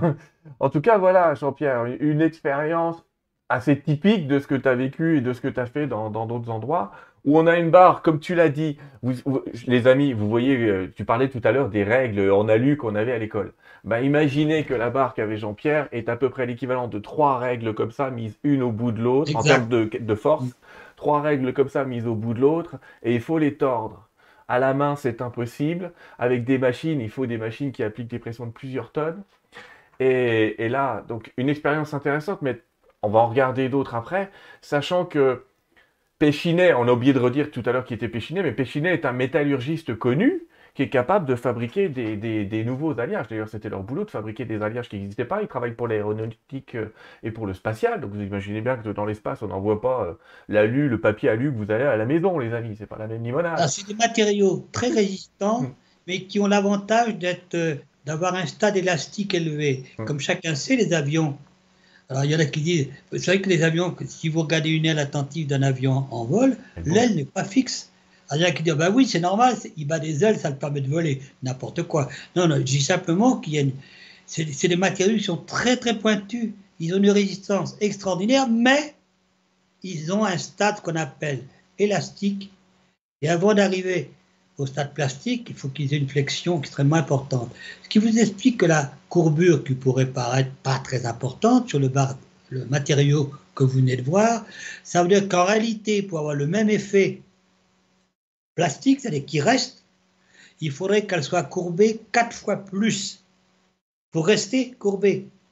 De la même façon qu'elle a été courbée par psychokinèse. Oui, et de la Voilà. même façon, de la même façon, euh, mais tu, tu l'as déjà exprimé dans d'autres émissions, que ils ont détecté ju- jusqu'à des points de fusion, c'est-à-dire des températures équivalentes à 600 degrés pour fabriquer on la en même parlera chose. plus avant. hein. On en Alors, parlera plus allez, avant. on regarde une autre diapo avec Ranky, qui est le personnage qui est devenu ton ami depuis. Euh, Enfin, vous Alors, au connaissez. début, c'était pas mon ami. hein, Ah bah non, parce qu'il t'observait, mais je pense qu'il s'est posé deux, trois questions. Quelle est cette expérience-là? Alors, cette expérience est intéressante parce que finalement, euh, ça, quelques années pratiquement après ces premières expériences que vous avez vues à la télé. Euh, Ranky était président d'un groupe d'illusionnistes, euh, le French Ring, je crois, ça s'appelait. Et euh, ils se sont réunis, uniquement des experts illusionnistes, ils ont dit, ben, nous, on aimerait étudier Girard, s'il accepte, euh, simplement nous, illusionnistes. On fera venir un journaliste qui- indépendant, il pourra euh, témoigner, on lui dira s'il peut écrire ou pas écrire, mais enfin bref, indépendant, un photographe, et on va faire une expérience que nous savons qui n'est pas trucable, même si on détourne les yeux. Cette expérience, c'est quoi? Que j'ai faite pour un film récemment qui va sortir en, VOD d'ailleurs. Euh, eh ben, c'est sur du nitinol. On m'a accusé souvent d'utiliser du nitinol dans mes bars. Sur les bars, c'est impossible. Quand on voit le diamètre et que je mets la main au-dessus, c'est impossible. C'est quoi? Ce sont des matériaux à mémoire. On leur met une mémoire, par exemple, là en l'occurrence dans l'expérience que je cite, de 90 degrés. C'est-à-dire que pour que la mémoire forme de, de la- l'aspect martinsitique à l'aspect austénique, parce que peut-être qu'il y a des, de nos amis qui regardent, qui ont un peu, peu technicien, eh ben, il faudrait que je puisse imprimer dans cette barre 90 degrés. Ce qui n'est pas le cas, on le verra. Parce que je fais. Alors, je reprends l'origine. Notre ami Ranky réunit, je crois, les trois illusionnistes de la bande, d'experts. Il y avait Stavisky, Géraldi, je crois, bref. Et ils achètent des ressorts de nitinol au laboratoire spécialisé dans ces matériaux en mémoire. À l'époque, qui s'appelait mémo-métal. Et c'est- ils prennent des ressorts, pas des barres, des ressorts. Et ils montrent à l'expérience que quand on prend un ressort à la main, comme ça, qu'on le tortille dans tous les sens, qu'on le plonge dans l'eau à 90 degrés ou 80 degrés, il revient tout droit, bien qu'on l'ait tortillé. Autrement forme. dit, ouais. Si le sujet fait une manœuvre subreptice, etc., qui tortille, on le remet, hop, eh bien, il reprend sa forme. On le replonge dans l'eau froide ensuite pour qu'il la, qu'il la conserve, bien sûr, et on la remet au sujet. Ces matériaux, on peut voir, euh, on peut voir sur mon site donc l'expérience que euh, Ranky a détaillée complètement, les lots de ressort, le laboratoire qui a fait la conclusion, même au métal et tout, sur le changement. Qu'est-ce qui s'est passé avec Jean-Pierre? Ben Jean-Pierre a pris le ressort dans la main. Il a même à peine tordu par rapport à, à tortiller euh, par, par rapport à ce qu'a fait notre ami euh, euh, Ranky ou Géraldi, je ne sais plus. Mhm. Je le prends en main sans bouger. Comme ça en main. Ouais. Je le donne à Ranky, qui le plonge dans l'eau chaude. Qu'est-ce qui se passe? On voit le ressort, tout, tout, à angle droit. Et en plus, on voit les spires qui sont séparés. Autrement dit, j'ai changé la forme et j'ai modifié la mémoire de forme. Autrement dit, j'ai agi à l'intérieur du ressort. Alors, euh, ben, ils étaient très contents, les illusionnistes, parce qu'on les critiquait, tout le groupe de, de qui avait attesté Girard. Là, on n'a plus entendu d'illusionnistes critiquer. Ouais. Là, c'est une expérience qui a été faite aussi dans un ressort, qui est beaucoup plus rare, dans un ressort en nitinol dans un tube de verre. Donc c'est- quand même des. C'est indiscutable, c'est indiscutable. Mais Les critiques, c'est Bon, ceux qui. il y aura toujours des critiques, t'inquiète pas, mais bon, voilà. Là, on voit une expérience avec Mario Borgard qu'on va bientôt peut-être avoir sur Terre 2, les amis, j'espère. Faut que je lui en parle d'ailleurs. Et là, quelle expérience Ah, tu c'est fais avec ce beau bonnet? Vous vous rendez compte que Mario Borga, vraiment, il est venu du Canada, ben, rien que pour moi. Fais pas cet accent, et moi. ma femme arrête pas de dire que nous, les Français, on sait pas le faire. Donc ne le faisons pas. Non, c'est vrai. Bah, ça, c'est vrai. hein. Moi, j'étais au Canada, j'ai très mal été reçu. Allez. Et alors là, c'est marrant parce que j'ai fait un stage un jour du côté de Dax ou je ne sais où. Et le président de l'association, il y avait cette photo euh, qui était euh, de Mario qui est venu du Canada dans ma, dans ma chapelle Mm. et voilà, qui a fait un électroencéphalo très pointu, très sophistiqué avec ce casque Mm. L'appareil n'est pas très important, on voit une espèce de petit cube là, euh, euh, parallépipède, euh, rectangle là à droite. Et, euh, et là, il a fait un électroencéphalo totalement atypique, pendant que le phénomène se produit. Il faut rappeler que quand Jean Dirkens, professeur de, de- qui nous a quittés il n'y a pas très longtemps, à un âge Ouais. très très à 80, je crois c'est 96 ou 97, Ouais. euh, euh, Jean Dirken, professeur de, de psychologie expérimentale à l'université de Mons, a- avait fait une expérience aussi, mais ces électroencéphalogrammes qui étaient énormes à l'époque. Et, et pendant le phénomène, j'étais en onde alpha, mais uniquement pendant que les, les- les barres se courbaient. Et il nous dit, euh, Jean Dirken, quand il a publié dans la recherche, dit ce qui est impossible en physiologie humaine, c'est que pendant que Girard parlait, qu'il avait un rythme cardiaque augmenté pendant l'expérience, il avait un électroencéphalogramme avec des bouffées d'onde alpha à 9 Hertz. Ce qui est impossible, un neurologue vous dira c'est pas possible. On ne peut pas avoir onde alpha, bouffée d'onde alpha, avoir un rythme cardiaque à 140, 160, pouvoir parler, tenir une barre d'une main et la caresser de l'autre. Et, et- et donc, à la limite, il dit, lui, c'est une preuve pour moi que le phénomène est réel. En plus, il m'avait mis dans une cage de Faraday, enfin bref, euh, pareil, la barre était reliée, enfin bref, euh, tout- tout- toute rai- raison. Et là, j'ai tenu à prendre une photo avec l'ami Mario, euh, où je lui ai rendu hommage, parce que vraiment, c'est sympa d'être venu du Canada pour me tester, quoi, avec sa charmante euh, jeune épouse. Voilà. Alors, Merci d'avoir sélectionné, parce que pour moi, ce sont des souvenirs. Alors, tu vois, on a abordé le bah, phénomène. il y en a encore. hein. On a vu, ah ben ça, les expériences sous tube de verre, évidemment, ça c'est le, c'est le Graal, c'est le Graal de la parapsychologie. Mais ce qui est le Graal, c'est que dans ces tubes de verre, il n'y a pas eu seulement le pliage. Vous avez des barres qui sont restées droites, mais été transformées à l'intérieur. C'est-à-dire que j'ai introduit des changements de structure interne du matériau. Ce sont des expériences qui sont uniques au monde, n'en déplaise à mes chers critiques que j'adore, parce qu'ils me permettent de bouger mes fesses. Ça, c'est bien, d'être en réaction, mais positive. Et, et on a vu que j'ai pu durcir des matériaux. Alors, on a parlé des matériaux d'alliage, mais quand ces matériaux d'alliage ont quand même une belle résistance mécanique, j'ai indiqué un endroit dans le tube, j'ai dit c'est là que le matériau est durci. Ils n'y croyaient pas. Et, quand après, ça a été retiré, analysé par deux laboratoires indépendants de Péchiné, le laboratoire avec les duretés Brinell ou Vickers, je ne sais pas ce qu'ils ont utilisé comme mesure, et ben, on s'est aperçu qu'il y avait une augmentation de la dureté paranormale. Et puis à Lyon, non content de cela, j'ai fait une première expérience au contraire qu'ils appellent nos amis métallurgistes d'adoucissement. C'est-à-dire que j'ai rendu plus ductile en quelque sorte le matériau, comme s'il avait été pseudo. J'ai fait des effets de pseudo-fusion sans chaleur. Mm. À Lyon, 900 degrés. À Paris, euh, au centre euh, de métallurgie de Grenelle, qui existait à l'époque, le centre technique d'aluminium, j'ai créé une chaleur de 650 degrés Celsius. Attendez, mes amis, il y avait là présent le président de l'académie. Il y avait bien sûr le journaliste François Closet qui avait permis que cette réunion puisse se faire, le président des illusionnistes qui était présent, et je vais vous dire pourquoi c'est important. Il a dit, lui, attendez, attendez, Girard prétend, enfin, vous dites, vous, scientifique, il fait fondre, machin truc. Moi, je demande qu'on mette du fil fusible autour de la barre. Du fil fusible. Fil fusible, s'il y a Des un- résistances très très faibles à la chaleur. Ouais. ah oui, très faible à la chaleur, et, et ben, il n'y a pas de souci.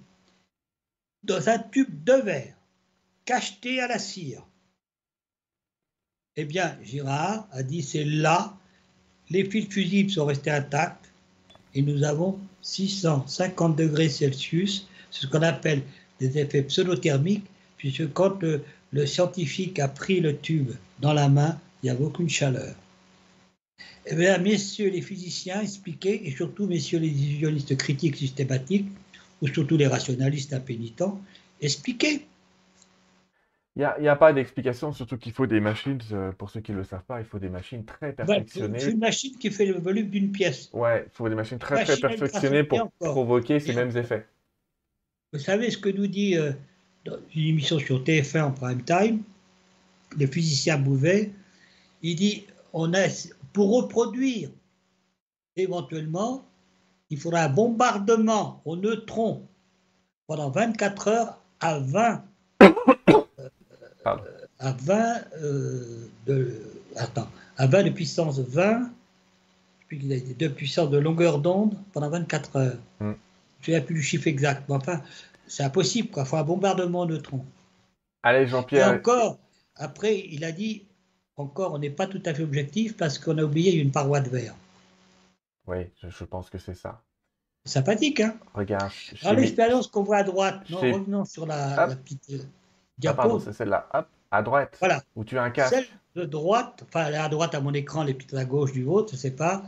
C'est une expérience que j'ai faite à Berlin-Est, enfin, c'était unifié, pour une émission euh, de la télévision allemande, pour ProSieben, pour un laboratoire, pour des, physiciens qui ont souhaité faire cette expérience.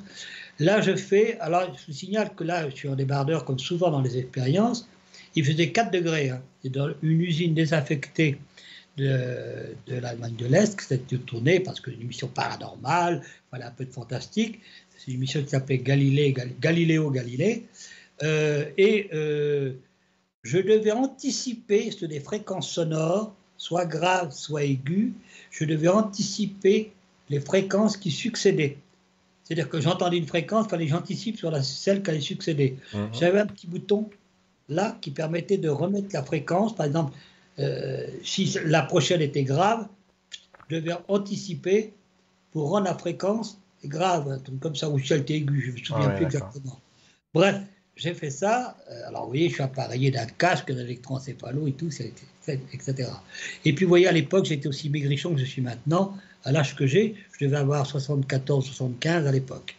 Vous voyez que la visualisation, on en parlera, la visualisation active vous permet, vous permet d'éviter de faire la gymnastique et de jouer sur votre corps, sur votre physiologie. Je confirme, persiste et signe. Et tu as bien raison. Je t'ai mis une petite euh, étiquette marquée top secret. Ah. Est-ce que tu as quelque chose à nous partager sur les travaux que tu aurais pu faire et qui, Alors. on va dire, sortaient un peu du domaine classique? Alors, je confesse, mes amis, je dois dire que euh, j'ai voulu que Sylvain ait l'exclusivité, parce que nous avons, bien compris qu'on a eu des rapports avant cette émission. Oh, Donc, on a échangé son parcours. Mm. Il est moins acrobatique que le mien, mais il n'est pas triste non plus Mm. à son niveau. Donc, eh ben, j'ai dit, tant pis. Je vais, normalement, ça doit être dans ma prochaine autobio qui va sortir, je ne sais pas quand, c'est comme l'Arlésienne de Bizet. Mais je vais vous montrer des documents qui sont authentiques et facilement authentifiables. Chaque document du ministère de la Défense, on le verra, ou, ou même de la CIA, il y a des numéros de référence. Et ces numéros de référence vous permettent de remonter quel secrétaire a tapé le courrier, c'était quel jour, est-ce qu'il pleuvait ou pas, etc. Enfin, J'exagère. Donc vous allez voir ces documents, j'espère que. Alors il y en a qui sont un peu caviardés, c'est-à-dire que Déclassifiés. j'ai coupé la, la feuille en deux parce que, par exemple, pour un ordre de mission que j'ai eu du commandement général de la gendarmerie qui me chargeait de mission, je n'ai pas mis l'objet de la mission euh, complet. Mais vous avez la signature du général de division qui confirme la mission, etc. Mhm. Alors ça, c'est l'aide simplement du ministre de la Défense, Charles Hernu. Alors vous me direz si vous voyez bien, là je vais Écoute, on voit le numéro de la 00 49 72 le 20 Ah, décembre Et 1983. la date aussi dans laquelle... 20 décembre 83. Alors, bon, le texte, ça vous dira rien. Montre-moi la signature de Charles. Ah, mais même, si je vous montre, c'est la... la- le texte, c'est une mine anti-char euh, Mm. nouvelle génération, etc. C'est vous dire que c'est pas des bleuettes qu'on échange avec le ministre. Est-ce que là, elle est bien centrée? Ouais, apprendre, euh, ouais, ouais, contrat du service des âmes d'apporter des éléments confidentiels. Ouais, d'accord. Charles Hernu. Et là, vous avez Girard avec une euh, boîte postale particulière. Mm. Vous voyez mon nom? Ouais, ouais, ouais, ouais, je le vois, Jean-Pierre Girard, respect. euh.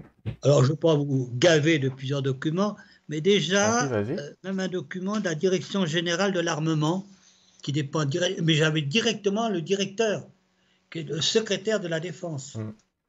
Voilà une lettre, voilà sympathique, ministère de la Défense, cabinet du ministre. C'est Ouais. une grande première, mes amis. 20 Mais- septembre mais- 82, et, et il te demandait quoi? De travailler sur des systèmes d'armement encore? Non, j'avais un Koukov, je crois, présenté sur une arme automatique, je ne Ouais. sais plus quoi. Parce que j'en ai eu tellement des courriers. Il y en a qui sont encore top secret, bien sûr. Euh, oui, oui, c'est un rapport de mission. Donc Ouais. j'ai deux éléments de rapport de mission avec le numéro de rapport de mission, etc. Parce que j'étais un petit peu agent, comme vous l'avez compris. Ouais. Voilà. Et l'agent fait pas le bonheur toujours. Alors là, vous avez mon nom, je crois, quand même, qui doit s'afficher. Ah, c'est plus bas, c'est plus bas. Ah, j'ai du mal à m'orienter. Hein. Ouais, c'est pas évident. hein. Monte, hein, monte. Si tu montes, monte, monte. Voilà, encore. Faut que tu montes. Hop, encore plus bas si tu veux voir la mission. Donc là, on a toutes les références. C'est le chargé de mission, d'accord, ok. Voilà. Donc en gros, c'est en train Et de. l'avant-dernier document, parce que c'est rare que ces gens-là, quand même, euh, me confient des missions, mais quand même, là, c'est l'état-major général de la gendarmerie, quand même, nationale. Ouais, Vous voyez là? Ouais. Attends, numéro, c'est le numéro 33500, ouais. Du 21 décembre, je vois pas la date. 80. C'est pas grave. Ouais. Alors, Relation de la gendarmerie chargée de mission innovation auprès du délégué de l'armement. ah oui, c'est quand même pas du mineur. hein. Et puis Non. là, j'ai coupé, parce que l'ordre de mission, Ouais. mais c'est signé, alors, et, et le cachet, là, il y a pas, Mm. c'est pas un cachet qu'on fabrique comme fake. Hein. Non. Attendez. Voilà. Vous voyez qui c'est qui signe? Le Ouais, général. général de brigade, ouais. Mm. Ouais. Ah oui, oui, on est dans le lourd. Alors, j'ai des documents de la CIA, mais je ne peux pas vous les présenter tous, bien sûr, vous l'aurez compris. Alors, ces documents de la CIA, ce sont des releases qu'on appelle, c'est-à-dire qu'il y en a certains. ouais. Mm. Celui-ci, il est encore secret, mais je pense que je peux le présenter sans trop de problème. Vous avez en haut, de la, en haut du courrier. En haut du courrier. Ça peut être votre- release, oui. Cette- Alors, vous avez release. CIA, C'est-à-dire que c'est un document qui date peut-être de, de l'année 1985, par exemple, et que la, la CIA avait mis en secret, Mm. qui concerne des expériences que j'ai faites en Angleterre. Mm.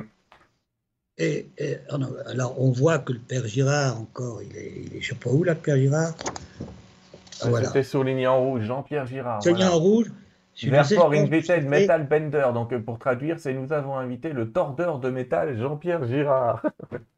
Oui, parce que Ouais. c'est pas la CIA là, qui m'a invité, parce que j'ai Mm. travaillé pour la CIA au National euh, au Livermore euh, Laboratory, hein, qui Mm. est un laboratoire de l'État américain. Et, et là, si vous voulez, ben, la CIA me pistait, c'est-à-dire que tous les travaux que je faisais euh, étaient signalés à la CIA. Ça expliquera, on va en parler tout à l'heure, pourquoi j'étais enlevé à Mexico City lors d'une visite au président et d'un Ah bon et d'un On en congrès parlera de par la CIA. On va pas anticiper. Vous l'ai dit, j'ai une vie de galopin. Ah, ouais, ouais, C'est un terme qui s'utilise plus, galopin. C'était bien. Je sais pas si on va parler de tout ça. Tu sais qu'on a déjà parlé d'énormément de choses. On a pas mal avancé euh, dans, dans cette émission. C'est assez incroyable de voir. En fait, merci pour tous ces résumés. Tu as, mené des dizaines et des dizaines d'expériences, euh, des, des plateaux télé. Bon, il y en a, il y en a eu énormément. Euh, Ah, mais la télé, euh, depuis 1975, je ne compte pas les- toutes les émissions de télé que j'ai fait. Puis j'en ai fait encore une récemment pour, pour la télévision suisse. hein, euh, non, non, je, je- je fais beaucoup d'émissions. Puis il y en a qui repassent, comme l'autre fois sur TMC. RMC non, Story, RMC Story, ouais. Euh, Oui. je, je voudrais préciser, mes amis, j'ai vu des questions défiler, on va en prendre un petit peu tout à l'heure si on a le temps, vous avez vu, normalement on devrait avoir fini, mais on continue, vous inquiétez pas. Euh, Jean-Pierre, tu as écrit plein de livres, et je vais inviter nos amis à aller les lire aussi, pour aller chercher des données.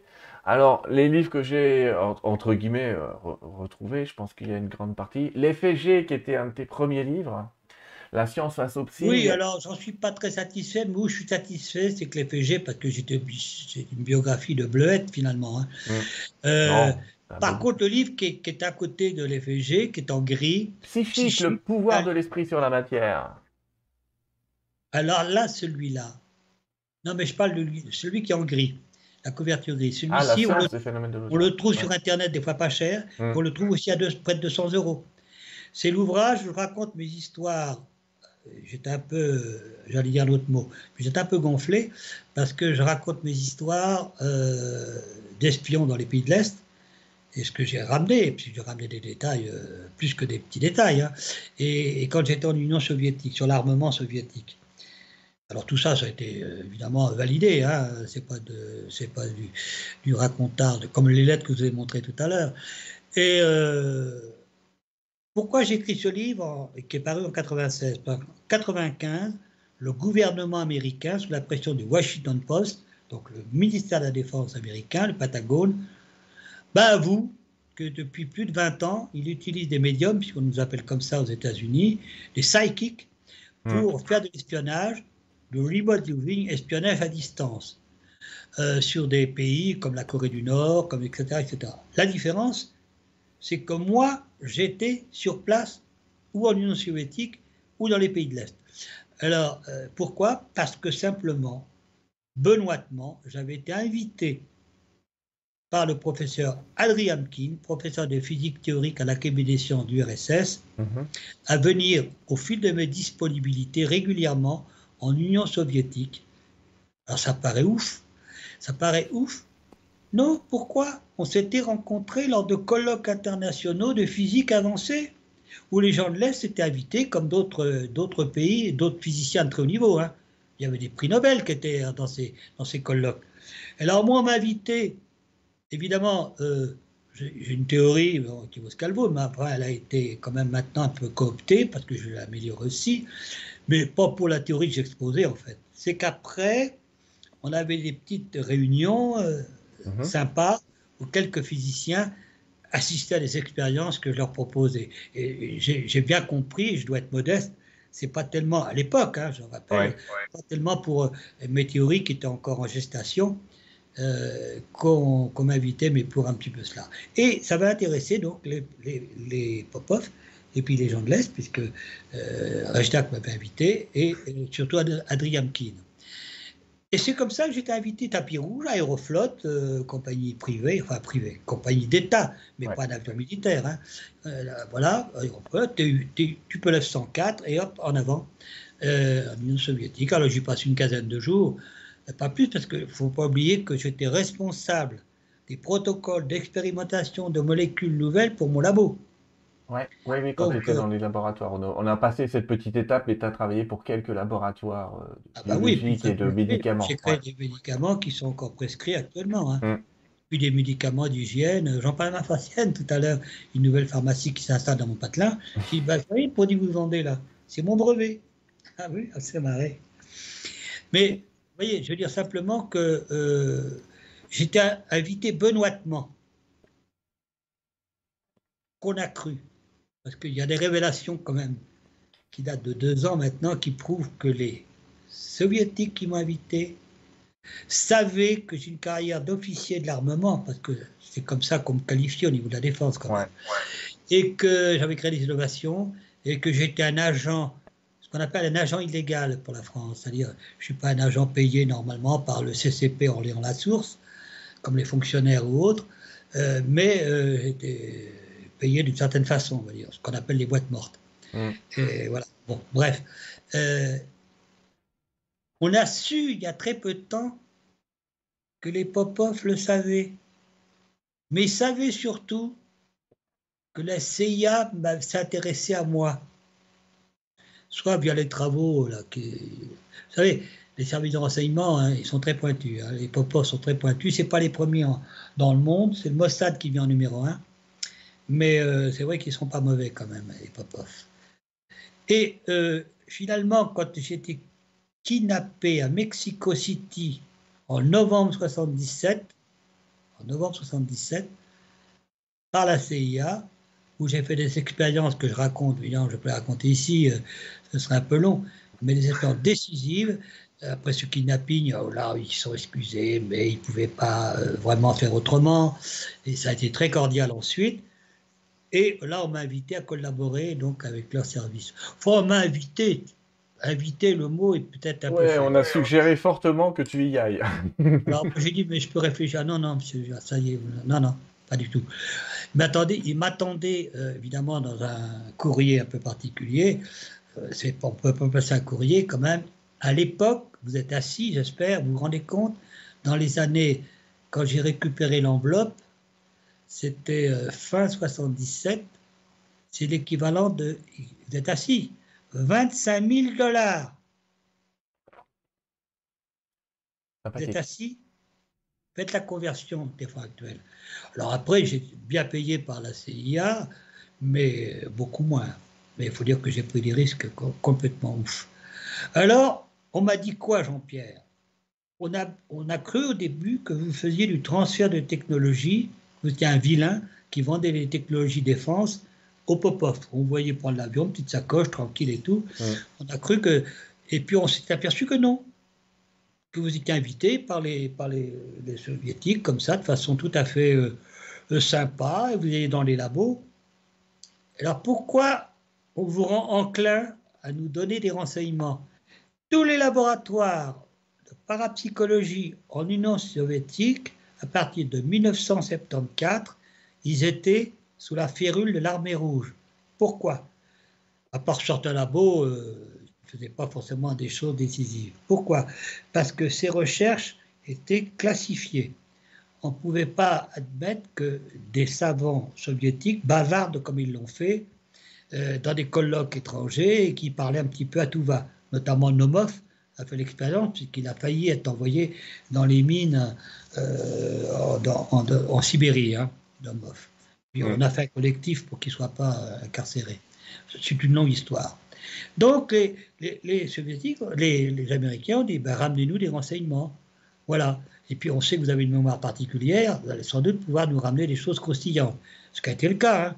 J'ai ramené quand même une lentille très particulière, béryllium fenêtre au lithium, qui permet la fabrication de l'antimatière et qui a servi très longtemps au, l'anneau euh, euh, au LEP à Genève. pas comme ça, si on pouvait éviter de détruire le monde, on se détruit déjà tout seul, ce serait pas mal quand même. ah oui, oui, oui. On va éviter. En tout cas, si vous voulez, euh, on va parler encore un peu avec toi, Jean-Pierre. Euh, le manuel de parapsychologie appliquée qui est tout en bas est, une bible qui va vous aider. C'est pas parce que c'est le dernier. Vous savez, l'encyclopédie, elle est formidable. Mais il y a certaines parties qui sont pour lecteurs avertis parce qu'il y a de la physique à haute volée, il y a de la biologie à haute volée. J'ai fait participer d'autres auteurs que moi hein, sur des ouvrages comme ça.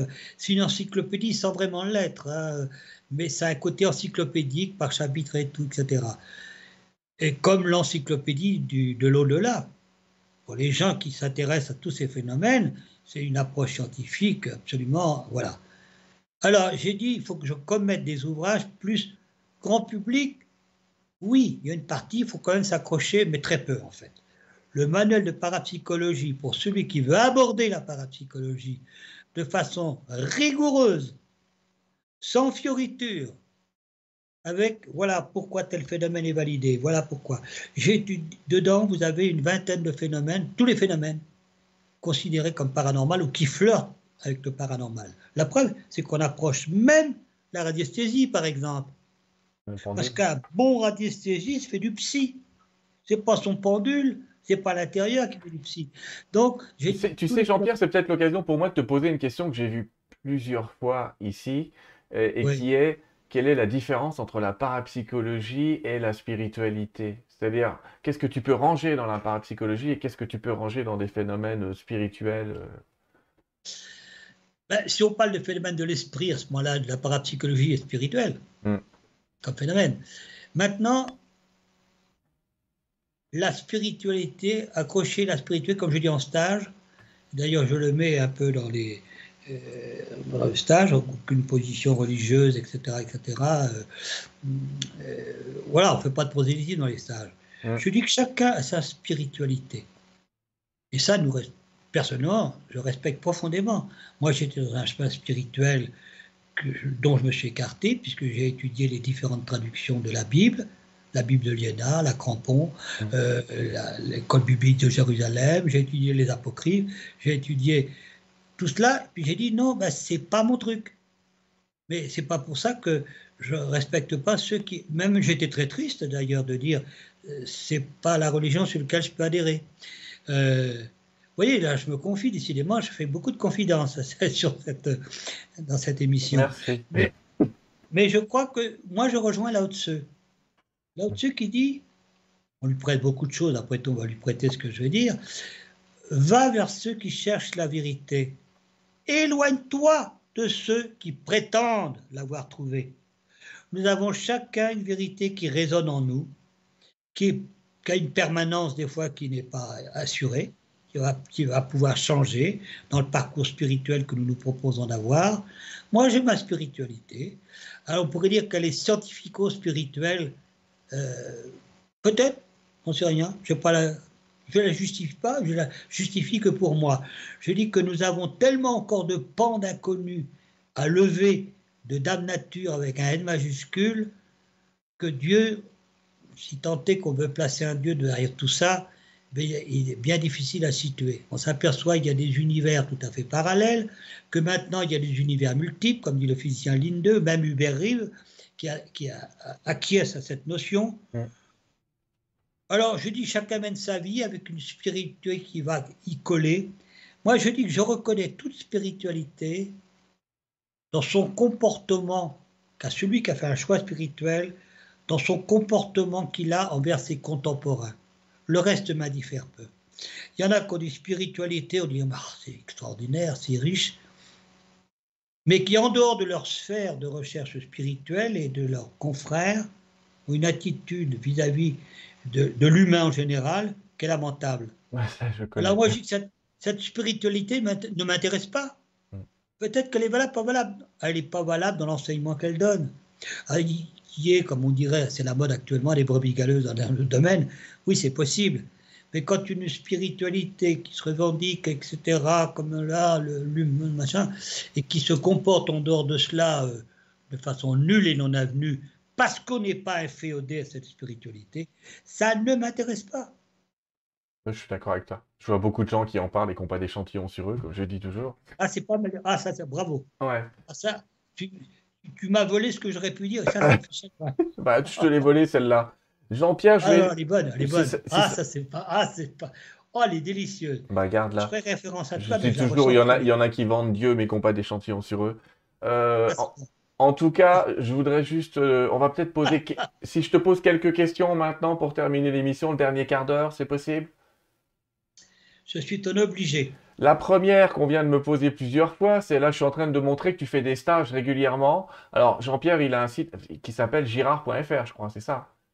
Oui, c'est simple, oui. Girard.fr ou Girard.academy. girard.fr, c'est facile, les gars. Girard comme girard.fr comme .fr.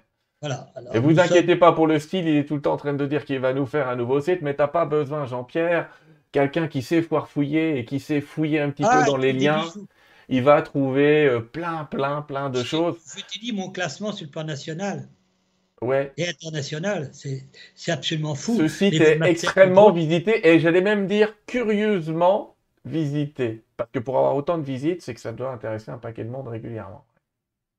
Euh, je suis classé 7 millième et quelques en France. Ce qui est énorme, vu le, vu nombre de sites, ouais, plus que ça. Plus que ça. Jean-Pierre, regarde. après, qui sont non des sites qui rentrent dans des zones de calcul. Hein. Ouais. Ah oui, je pense. Regarde. suffisamment de vues. Mais moi, tu, cliques Girard, tu, tu cliques Girard, mais sans même parapsychologie, je suis sur les premières pages de Google. Alors, il Ouais. n'y a pas de miracle non plus, parce que d'abord, mon bon. site est mis à jour régulièrement, même si c'est le bordel euh, euh, insondable. S'il est sondable, il ne faut Hmm. pas cliquer sur les boutons, les machins, les petits liens bleus. Là, par exemple, on voit pour les stages. une question? Alors, pour les. Oui, oui, posez la question, jeune homme. Il y a ma marionnette qui ne sait pas si on peut te poser une question. Voilà, quand je le prends, c'est que ça commence à m'inquiéter un peu. Ah, Elle fatigue. Bon, Jean-Pierre, regarde. Ça fait longtemps que je, je viens de la retrouver, donc je l'ai ressortie, tu vois. Euh, entre fous, hein. entre fous, on se comprend. Eh hein. ben écoute, regarde, ça c'est ce que tu fais en stage euh, avec tes élèves. Donc, euh, on parlait tout à l'heure de cette expérience sous un bocal avec un, un- un système qui peut tourner en- entre deux, euh, entre deux pardon, boussoles. On voit les petites tiges de fer que tu manipules. Mais la question qu'on me pose tout le temps, et t'imagines bien, c'est comment est-ce qu'on fait? Est-ce que tu peux nous donner quelques lignes en sachant qu'on va pas faire un stage en, en une minute, mais Alors, que- quelle est l'attitude à avoir pour tordre le un objet? Le, le but de stage, Hmm.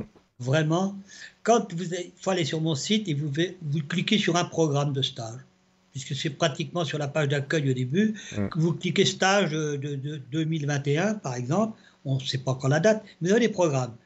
Et bien vous verrez que sur ce programme, le but c'est vraiment de partager. On vous dit, ben voilà, on va faire des exercices, on va vous mettre un état mental adéquat, parce que tout le secret est dans l'état mental adéquat. D'accord. Et, et ça, c'est important. Alors, d'abord, je dédramatise le phénomène. On voit le personnage, ah bon, euh, il n'est pas plus grand que ça, Girard, on est marrant, t'es son le pape, machin, il rigole tout le temps et tout. Je dédramatise le phénomène. Je le rends à la portée de tous, en quelque sorte, dans sa perception. Hum. Je dis, attendez, moi, si je fais des phénomènes aussi extraordinaires, dans le paranormal, c'est parce que c'est les scientifiques qui m'ont poussé. Est-ce que vous pouvez durcir du métal? Est-ce que vous pouvez faire ci? Est-ce que vous pouvez faire là?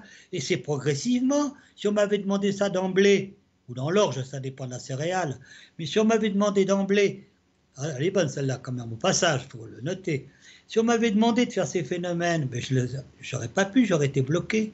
Donc, progressivement. Et ce qui m'intéresse, c'est le partage et surtout de voir qu'en stage, vous cliquerez sur la page d'accueil, il y a un lien, stagiaire, produisant des phénomènes. Vous verrez un petit gamin de 6 ans sous un bocal qui fait tourner, un adulte qui fait ci. Vous verrez une petite luxembourgeoise ravissante au demeurant qui courbe une barre en la caressant simplement. Vous verrez des choses extraordinaires qui sont, c'est pas moi qui le dis d'ailleurs, heureusement, qui sont uniques au monde. Alors, si vous pouvez en stage réaliser cela, ah, pas tout le monde, Ben, il y en a qui sont un peu bloqués, oui, c'est vrai.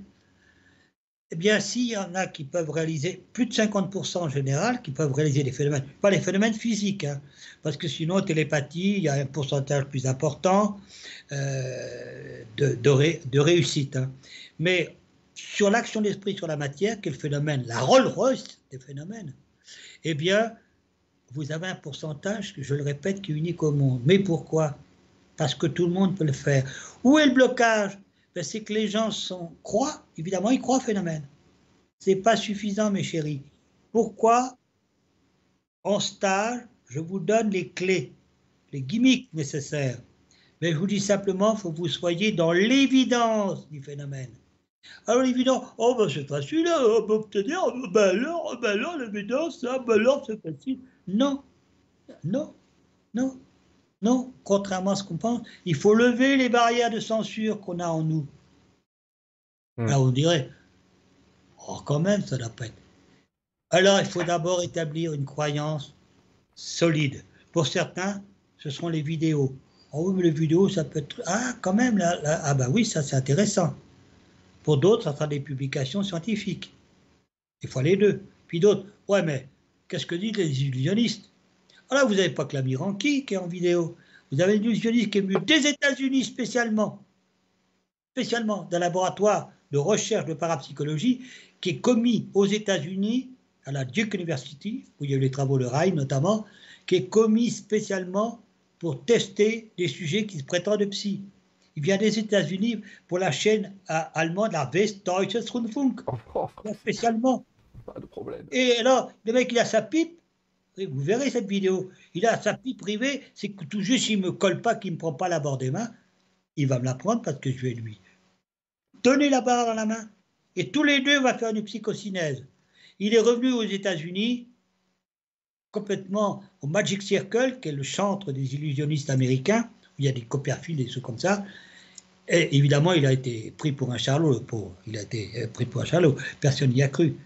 Mais il faut voir cette vidéo, elle dure, elle dure même pas une, une, minute. Je suis sûr que nos amis vont la regarder. Raymond Réan, que tu as peut-être connu, disait que. Oh, pour... C'est un ami intime, Raymond Réan. Bah, il est un peu mort maintenant, mais. Je sais, il est mort d'un néo du poumon. Ouais, C'était un homme, franchement, Raymond Réan était un homme d'une grande gentillesse et d'une. Il était incroyable. Humilité. On a fait des émissions ensemble avec Raymond. Ouais, mais pas moi, j'ai pas eu le temps, malheureusement, le pauvre. Il, lui, il avait tendance à dire que pour produire ce genre de phénomène, il fallait aimer, aimer l'objet qu'on veut tordre. Est-ce que tu penses qu'il y a une relation Bravo, entre le fait il avait raison. l'amour qu'on peut ressentir pour l'objet euh, et être capable de fusionner, j'allais dire, l'objet avec soi et de le voir comme une extension de soi.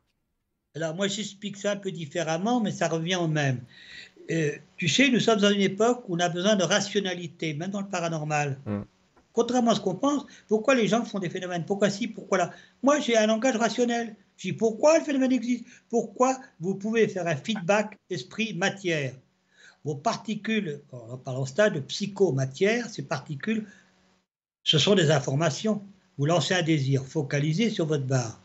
Ben, votre barre, contrairement à ce que vous croyez, contient une information. Ce n'est pas le journal de 20 heures, on est d'accord. Elle contient une information qui remonte à 13,7 milliards d'années.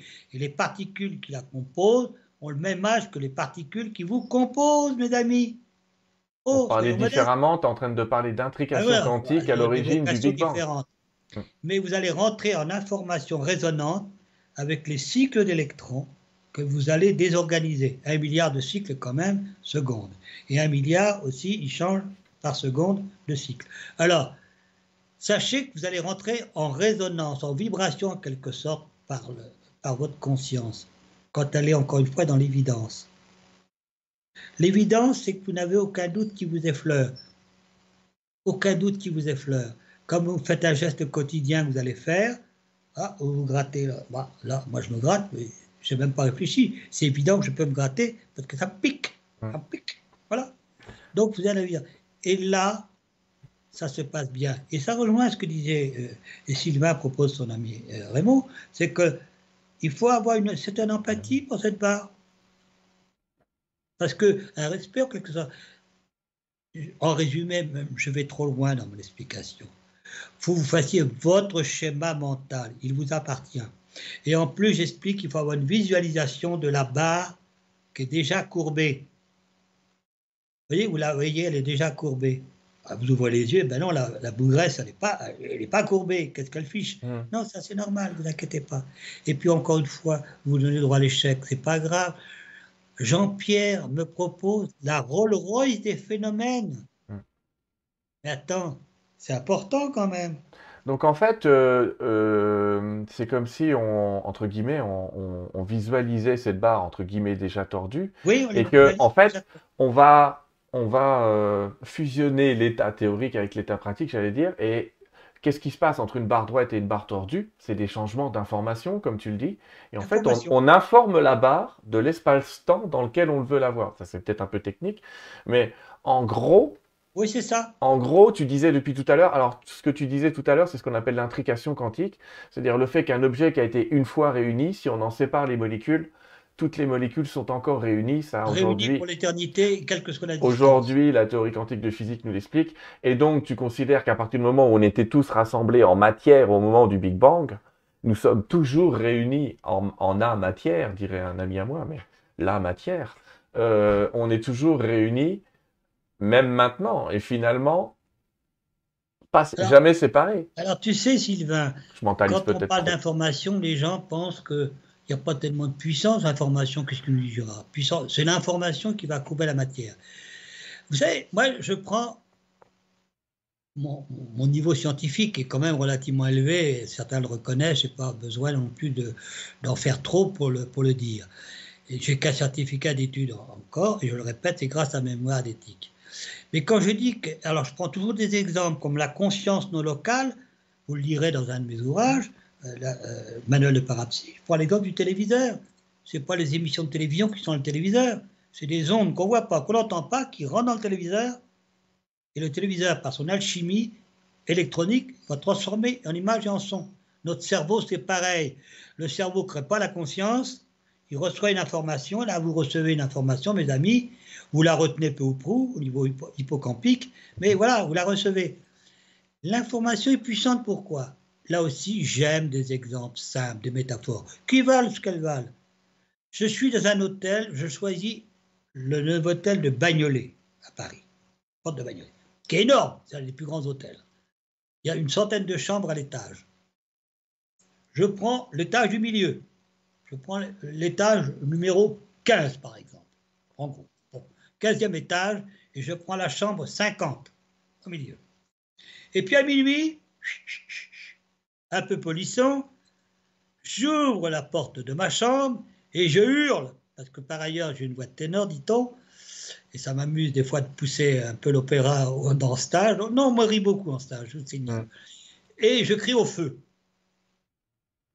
J'ai des pensées avec des calculs un peu pointus, sophistiqués par rapport aux fréquences, par rapport aux ergs, etc. On a à peu près 80 watts. Bon, c'est ridicule, 80 watts. La notion d'information au feu va créer une réaction où j'ai 50 autres chambres, enfin, euh, les, toutes les chambres, sauf une, donc 99 chambres, qui vont sortir avec armes et bagages, euh, maman avec son, son, piston, euh, le commercial avec sa maîtresse, machin, etc., qui vont sortir en catastrophe. Et j'aurais fait simplement une information de 80 watts, je vais générer plusieurs kilowatts. Cet exemple est un exemple sympathique, je vous le connais, fantaisiste. Mais il a le mérite, si je puis dire, sans image, de vous raisonner, de raisonner en vous. J'utilise une autre image, comme ça je vais te donner un autre exemple pour les stages. Je dis toujours, si vous prenez une planche comme ça qui fait 20 cm, vous la mettez par terre sur 2 mètres, vous marchez dessus, vous n'avez pas de problème. Vous mettez cette planche toujours aussi solide, toujours aussi parfaite, vous la mettez à 20 mètres de haut et on vous dit de marcher dessus et vous n'y arrivez plus. Alors que la seule chose qui a changé, c'est l'information. C'est le vide en dessous. Vous avez une information en dessous qui est que vous pourriez éventuellement tomber, et cette seule information en plus vous désoriente complètement. Mais c'est comme ça qu'on voit le, pouvoir d'une information. Il ne s'est rien passé en vrai, j'allais dire, mais alors, pour... Euh, alors, ce qu'on voit, et je vais conclure parce que je ne voudrais pas abuser du temps que. Oh, on a encore une ou deux questions, puis après, on va l'arrêter, t'inquiète pas. oui, mais euh, si tu veux, euh, voilà, j'ai pas plus le fil. Si tu veux, le but du stage, c'est pas uniquement de courber des barres ou de faire tourner des trucs, mm. parce que ce serait vulgariser, ce serait mettre à un niveau vulgaire, dans le sens péjoratif, la parapsychologie. Ça, vous avez mm. besoin de le voir.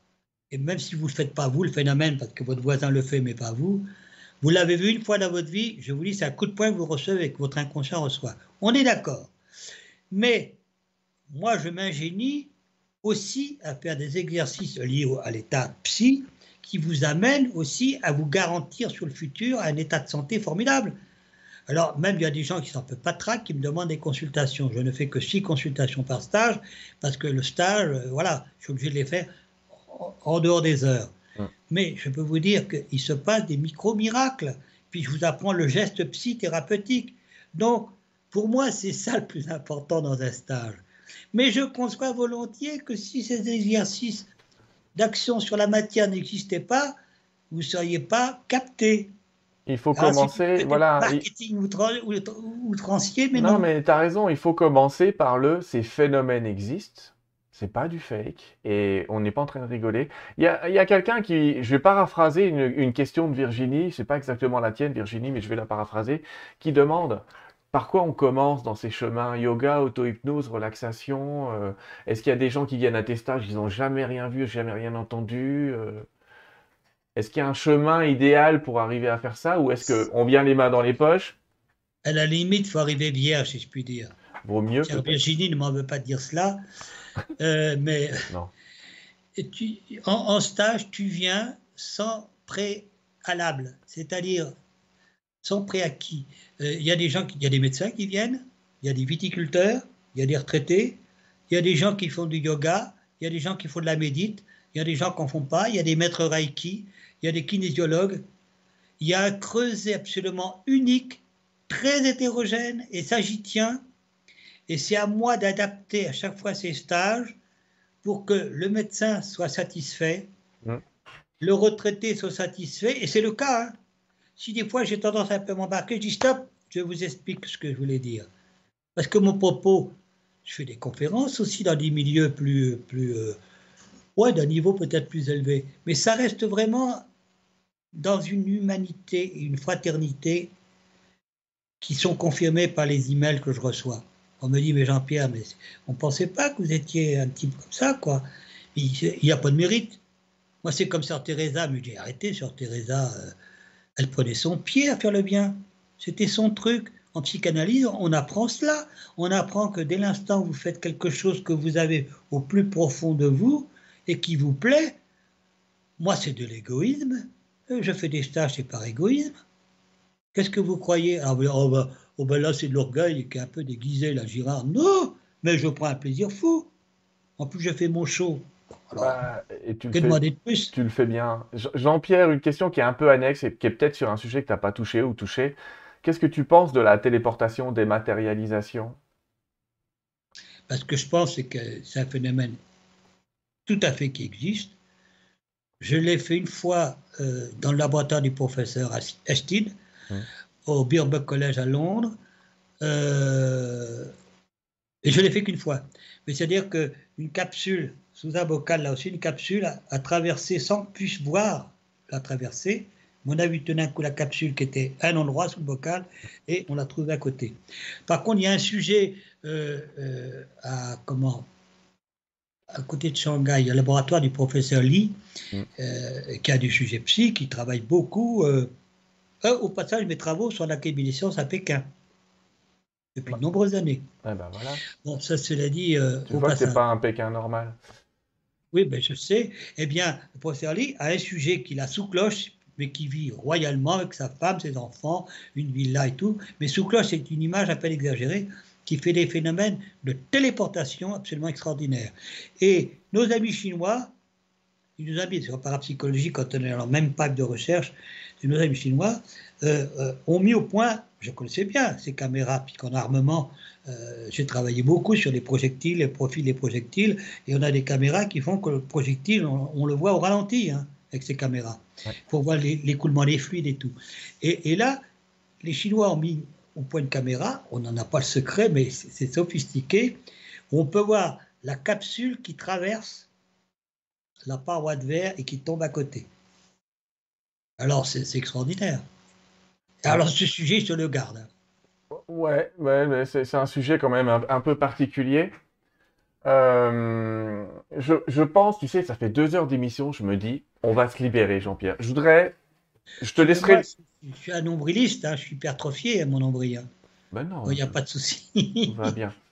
Je, te- je voudrais, je vais, je vais déjà te remercier d'a- d'avoir accepté cette invitation sur Terre 2 TV. Je vais te laisser les mots de la fin, mais je vais, je vais parler un tout petit peu à nos amis avant, puis je vais te laisser les mots de la fin. D'accord? ok. Les amis, que vous dire? Le but de cette émission, et je pense que Jean-Pierre t'a rempli cette mission, j'allais dire, c'était de vous montrer qu'il existe des, gens- des gens, de Jean-Pierre et d'autres, c'est pas le seul, euh, qui ont un pouvoir sur la matière et qu'on peut agir sur la matière et que donc euh, on n'est pas ces êtres, j'allais dire, euh, non agissants et subissant l'intégralité de tout ce qui se passe. Ça veut dire aussi que quand on commence à comprendre qu'on peut agir sur la matière et qu'on peut agir sur son environnement, on peut peut-être agir sur bien des choses beaucoup plus grandes, beaucoup plus importantes parfois. Euh, et en tout cas, c'était, euh, je pense que c'est la mission que tu t'es donnée, Jean-Pierre, et c'est la mission que, que j'ai réussi à lire à, à travers ton message et qu'on a tous réussi à lire, qui était que nous avons tous cette capacité. Tu as une histoire particulière, mais on peut tous agir et au lieu de réagir, ce serait bien d'agir d'ailleurs en ce moment. Beaucoup de gens qui réagissent. Je voulais vous dire, bien sûr, il y a des gens qui vont euh, dire que c'est pas possible, que ça n'existe pas, que c'est de la magie, que c'est de l'hypnose. Je voudrais vous dire, déjà rien que sous la vidéo, je voudrais vous dire que je ne, j'enlèverai les commentaires diffamants. Tout ce qui est diffamation, je l'enlèverai. Jean-Pierre a très largement fait ses preuves. Donc vous avez le droit d'avoir un avis, mais tout ce qui est caractère diffamatoire, c'est toujours comme ça d'ailleurs dans les vidéos, je l'enlèverai. Euh, T'as un courage formidable, c'est que tu t'en es pris plein les dents pendant 40 ans, Jean-Pierre. Ah oui, ah oui. Mais tu t'es tout pris, c'est-à-dire que les mecs qui t'inventent aujourd'hui, tu as utilisé des technologies qui existent qu'aujourd'hui, mais que tu les aurais inventées 30 ans avant. Donc, enfin, il y a, il y a des trucs assez étranges. Pourtant, euh, euh, encore une fois, on a vu que tu as travaillé pour des gens qui t'ont. Si tu as travaillé pour des, pour des militaires notamment, c'est qu'ils t'ont pas pris pour des rigolos, pour un rigolo. hein. Oui, puis la CIA qui m'a grassement payé, c'était pas là encore pour faire des, des canevas, du tricot Non, mais bon, toujours. hein. on attends. Sans même prouver, je, je vais vous dire un truc, c'est pas un phénomène à prouver parce que je pense que euh, ce phénomène qui est, en- qui est de plus en plus facile, tu dois t'en apercevoir, tu as dû t'en apercevoir avec les stagiaires, mais aujourd'hui ils ont peut-être encore plus de facilité à y arriver qu'à une certaine époque. Exact, mon cher Sylvain. Parce que ce qu'on appelle l'information diffuse fait que, au fil des stages, j'ai un pourcentage de phénomènes extraordinaires. Alors ça, c'est normal, parce que l'information, on le, on le sait, hein, ça, ça se colle aussi. hein. On appelle ça le phénomène du centième. Un jour, Rupert Sheldrake parlerait des champs morphogéniques. Mais oui. Ben oui, je c'est rejoins Rupert, parce que lui il fait un travail. ben, pareil, il est très critiqué, évidemment, forcément. hein. Les empêcheurs de tourner en rond sont forcément critiqués. Oh, était- je pourrais conclure en disant, mes amis, bah, tout le monde ne peut pas venir en stage. D'abord, euh, c'est pas ça le problème. Mais si vous pouvez, venez. Euh, je vous ai signalé mon âge. Je vais en faire, je pense, encore une vingtaine d'années. Non, je plaisante, bien sûr. Bah non, pourquoi Mais, pas euh, non, venez parce que d'abord, nous avons rendu accessibles ces stages à tous, puisque nous pratiquons les mêmes prix qu'en 1998, enfin 1998. Et je peux vous dire que la vie n'est pas la même. Notre association tient à faire partager pour le maximum euh, de gens qui seraient intéressés. Et, venez sans esprit de ah oui, mais oui, est-ce que c'est Non, venez simplement ouvert, dire ben, que, de toute façon, ce qu'on va vous apporter en stage, il y a moi qui vous l'apporte. Mais il y a les autres stagiaires, vous allez voir, par leur complicité, quand je dis complicité, n'y voyez pas malice, mais simplement par le fait que, eh ben ça y est, ah, il faut un phénomène, ils sont contents, ils ont compris telle chose, ah oui, tiens Jean-Pierre et tout. Il y a une espèce de synergie entre ces gens de divers horizons, je l'ai dit tout à l'heure. Et ça, j'y tiens vraiment à ce prosélytisme. Vous savez, je un prosélytisme, comme je dis toujours, de bonne loi. Je ne veux pas convaincre, j'informe. Et il se trouve que le type d'information que je vous propose, elle est crédible. Retenez pas que l'action de l'esprit sur la matière de grâce. Retenez qu'on peut agir sur le vivant, qu'on peut agir sur soi-même. Vous avez une photo de moi tout à l'heure, une émission, on dit mais qu'est-ce qu'il fait? Il fait Rambo Il fait pas Rambo. Il fait de la visualisation active. Et ça, je vais vous apprendre ça. Une charmante jeune femme qui fait de la visualisation active, elle va pas les faire forcément pour être musclée. Ça n'a aucun sens. Mais elle va les faire pour autre chose pour son corps, pour si, pour pouvoir peut-être perdre un peu de poids, ou etc., etc. Bon, vous pouvez pas prendre conscience, je ou vous prendrez conscience, pour certains, ça sera déjà fait quand ils viennent en stage, mais ce sera encore exacerbé, de la puissance de votre esprit, et que ça ne se contente pas à la matière, le vivant, et il y a vous-même. Et je vous apprendrai aussi, comme vous voulez aider la grand-mère qui souffre quelles sont un petit peu les pistes que vous pouvez suivre? Je vous fais des gros baisers fraternels. Et merci d'avoir tenu le coup jusqu'ici. Ouais. Parce que là, Non, mais c'est pas, tu sais, c'est- médaille à distribuer. c'était, c'était un plaisir, Jean-Pierre. Merci beaucoup à toi et puis euh, à tout bientôt, les amis. Moi, je te remercie parce que, tu sais, tu me dis, ah, l'honneur que Jean-Pierre vienne. Mais arrêtez, mes amis. Quand une chaîne de télévision ou que quelqu'un comme toi m'invite à. Mais, mais je suis. Mais je suis un petit garçon. Je dis, c'est moi qui vous remercie. Parce qu'à travers moi, on, on permet de valoriser la parapsychologie. Enfin, j'essaie de la valoriser au mieux. Mais euh, Jean-Pierre, Et tu pas sais quoi? à l'âge que j'ai. Quoique, il y a des beaux restes, mais quand même. On continuera sur Terre 2 à, à dé- à défendre euh, toutes ces causes-là. Merci beaucoup. À bientôt, les amis. Prenez soin de vous. Au revoir, Jean-Pierre. À une prochaine fois, peut-être. Merci encore. hein. À bientôt, les amis. Bonne fin de soirée à tous.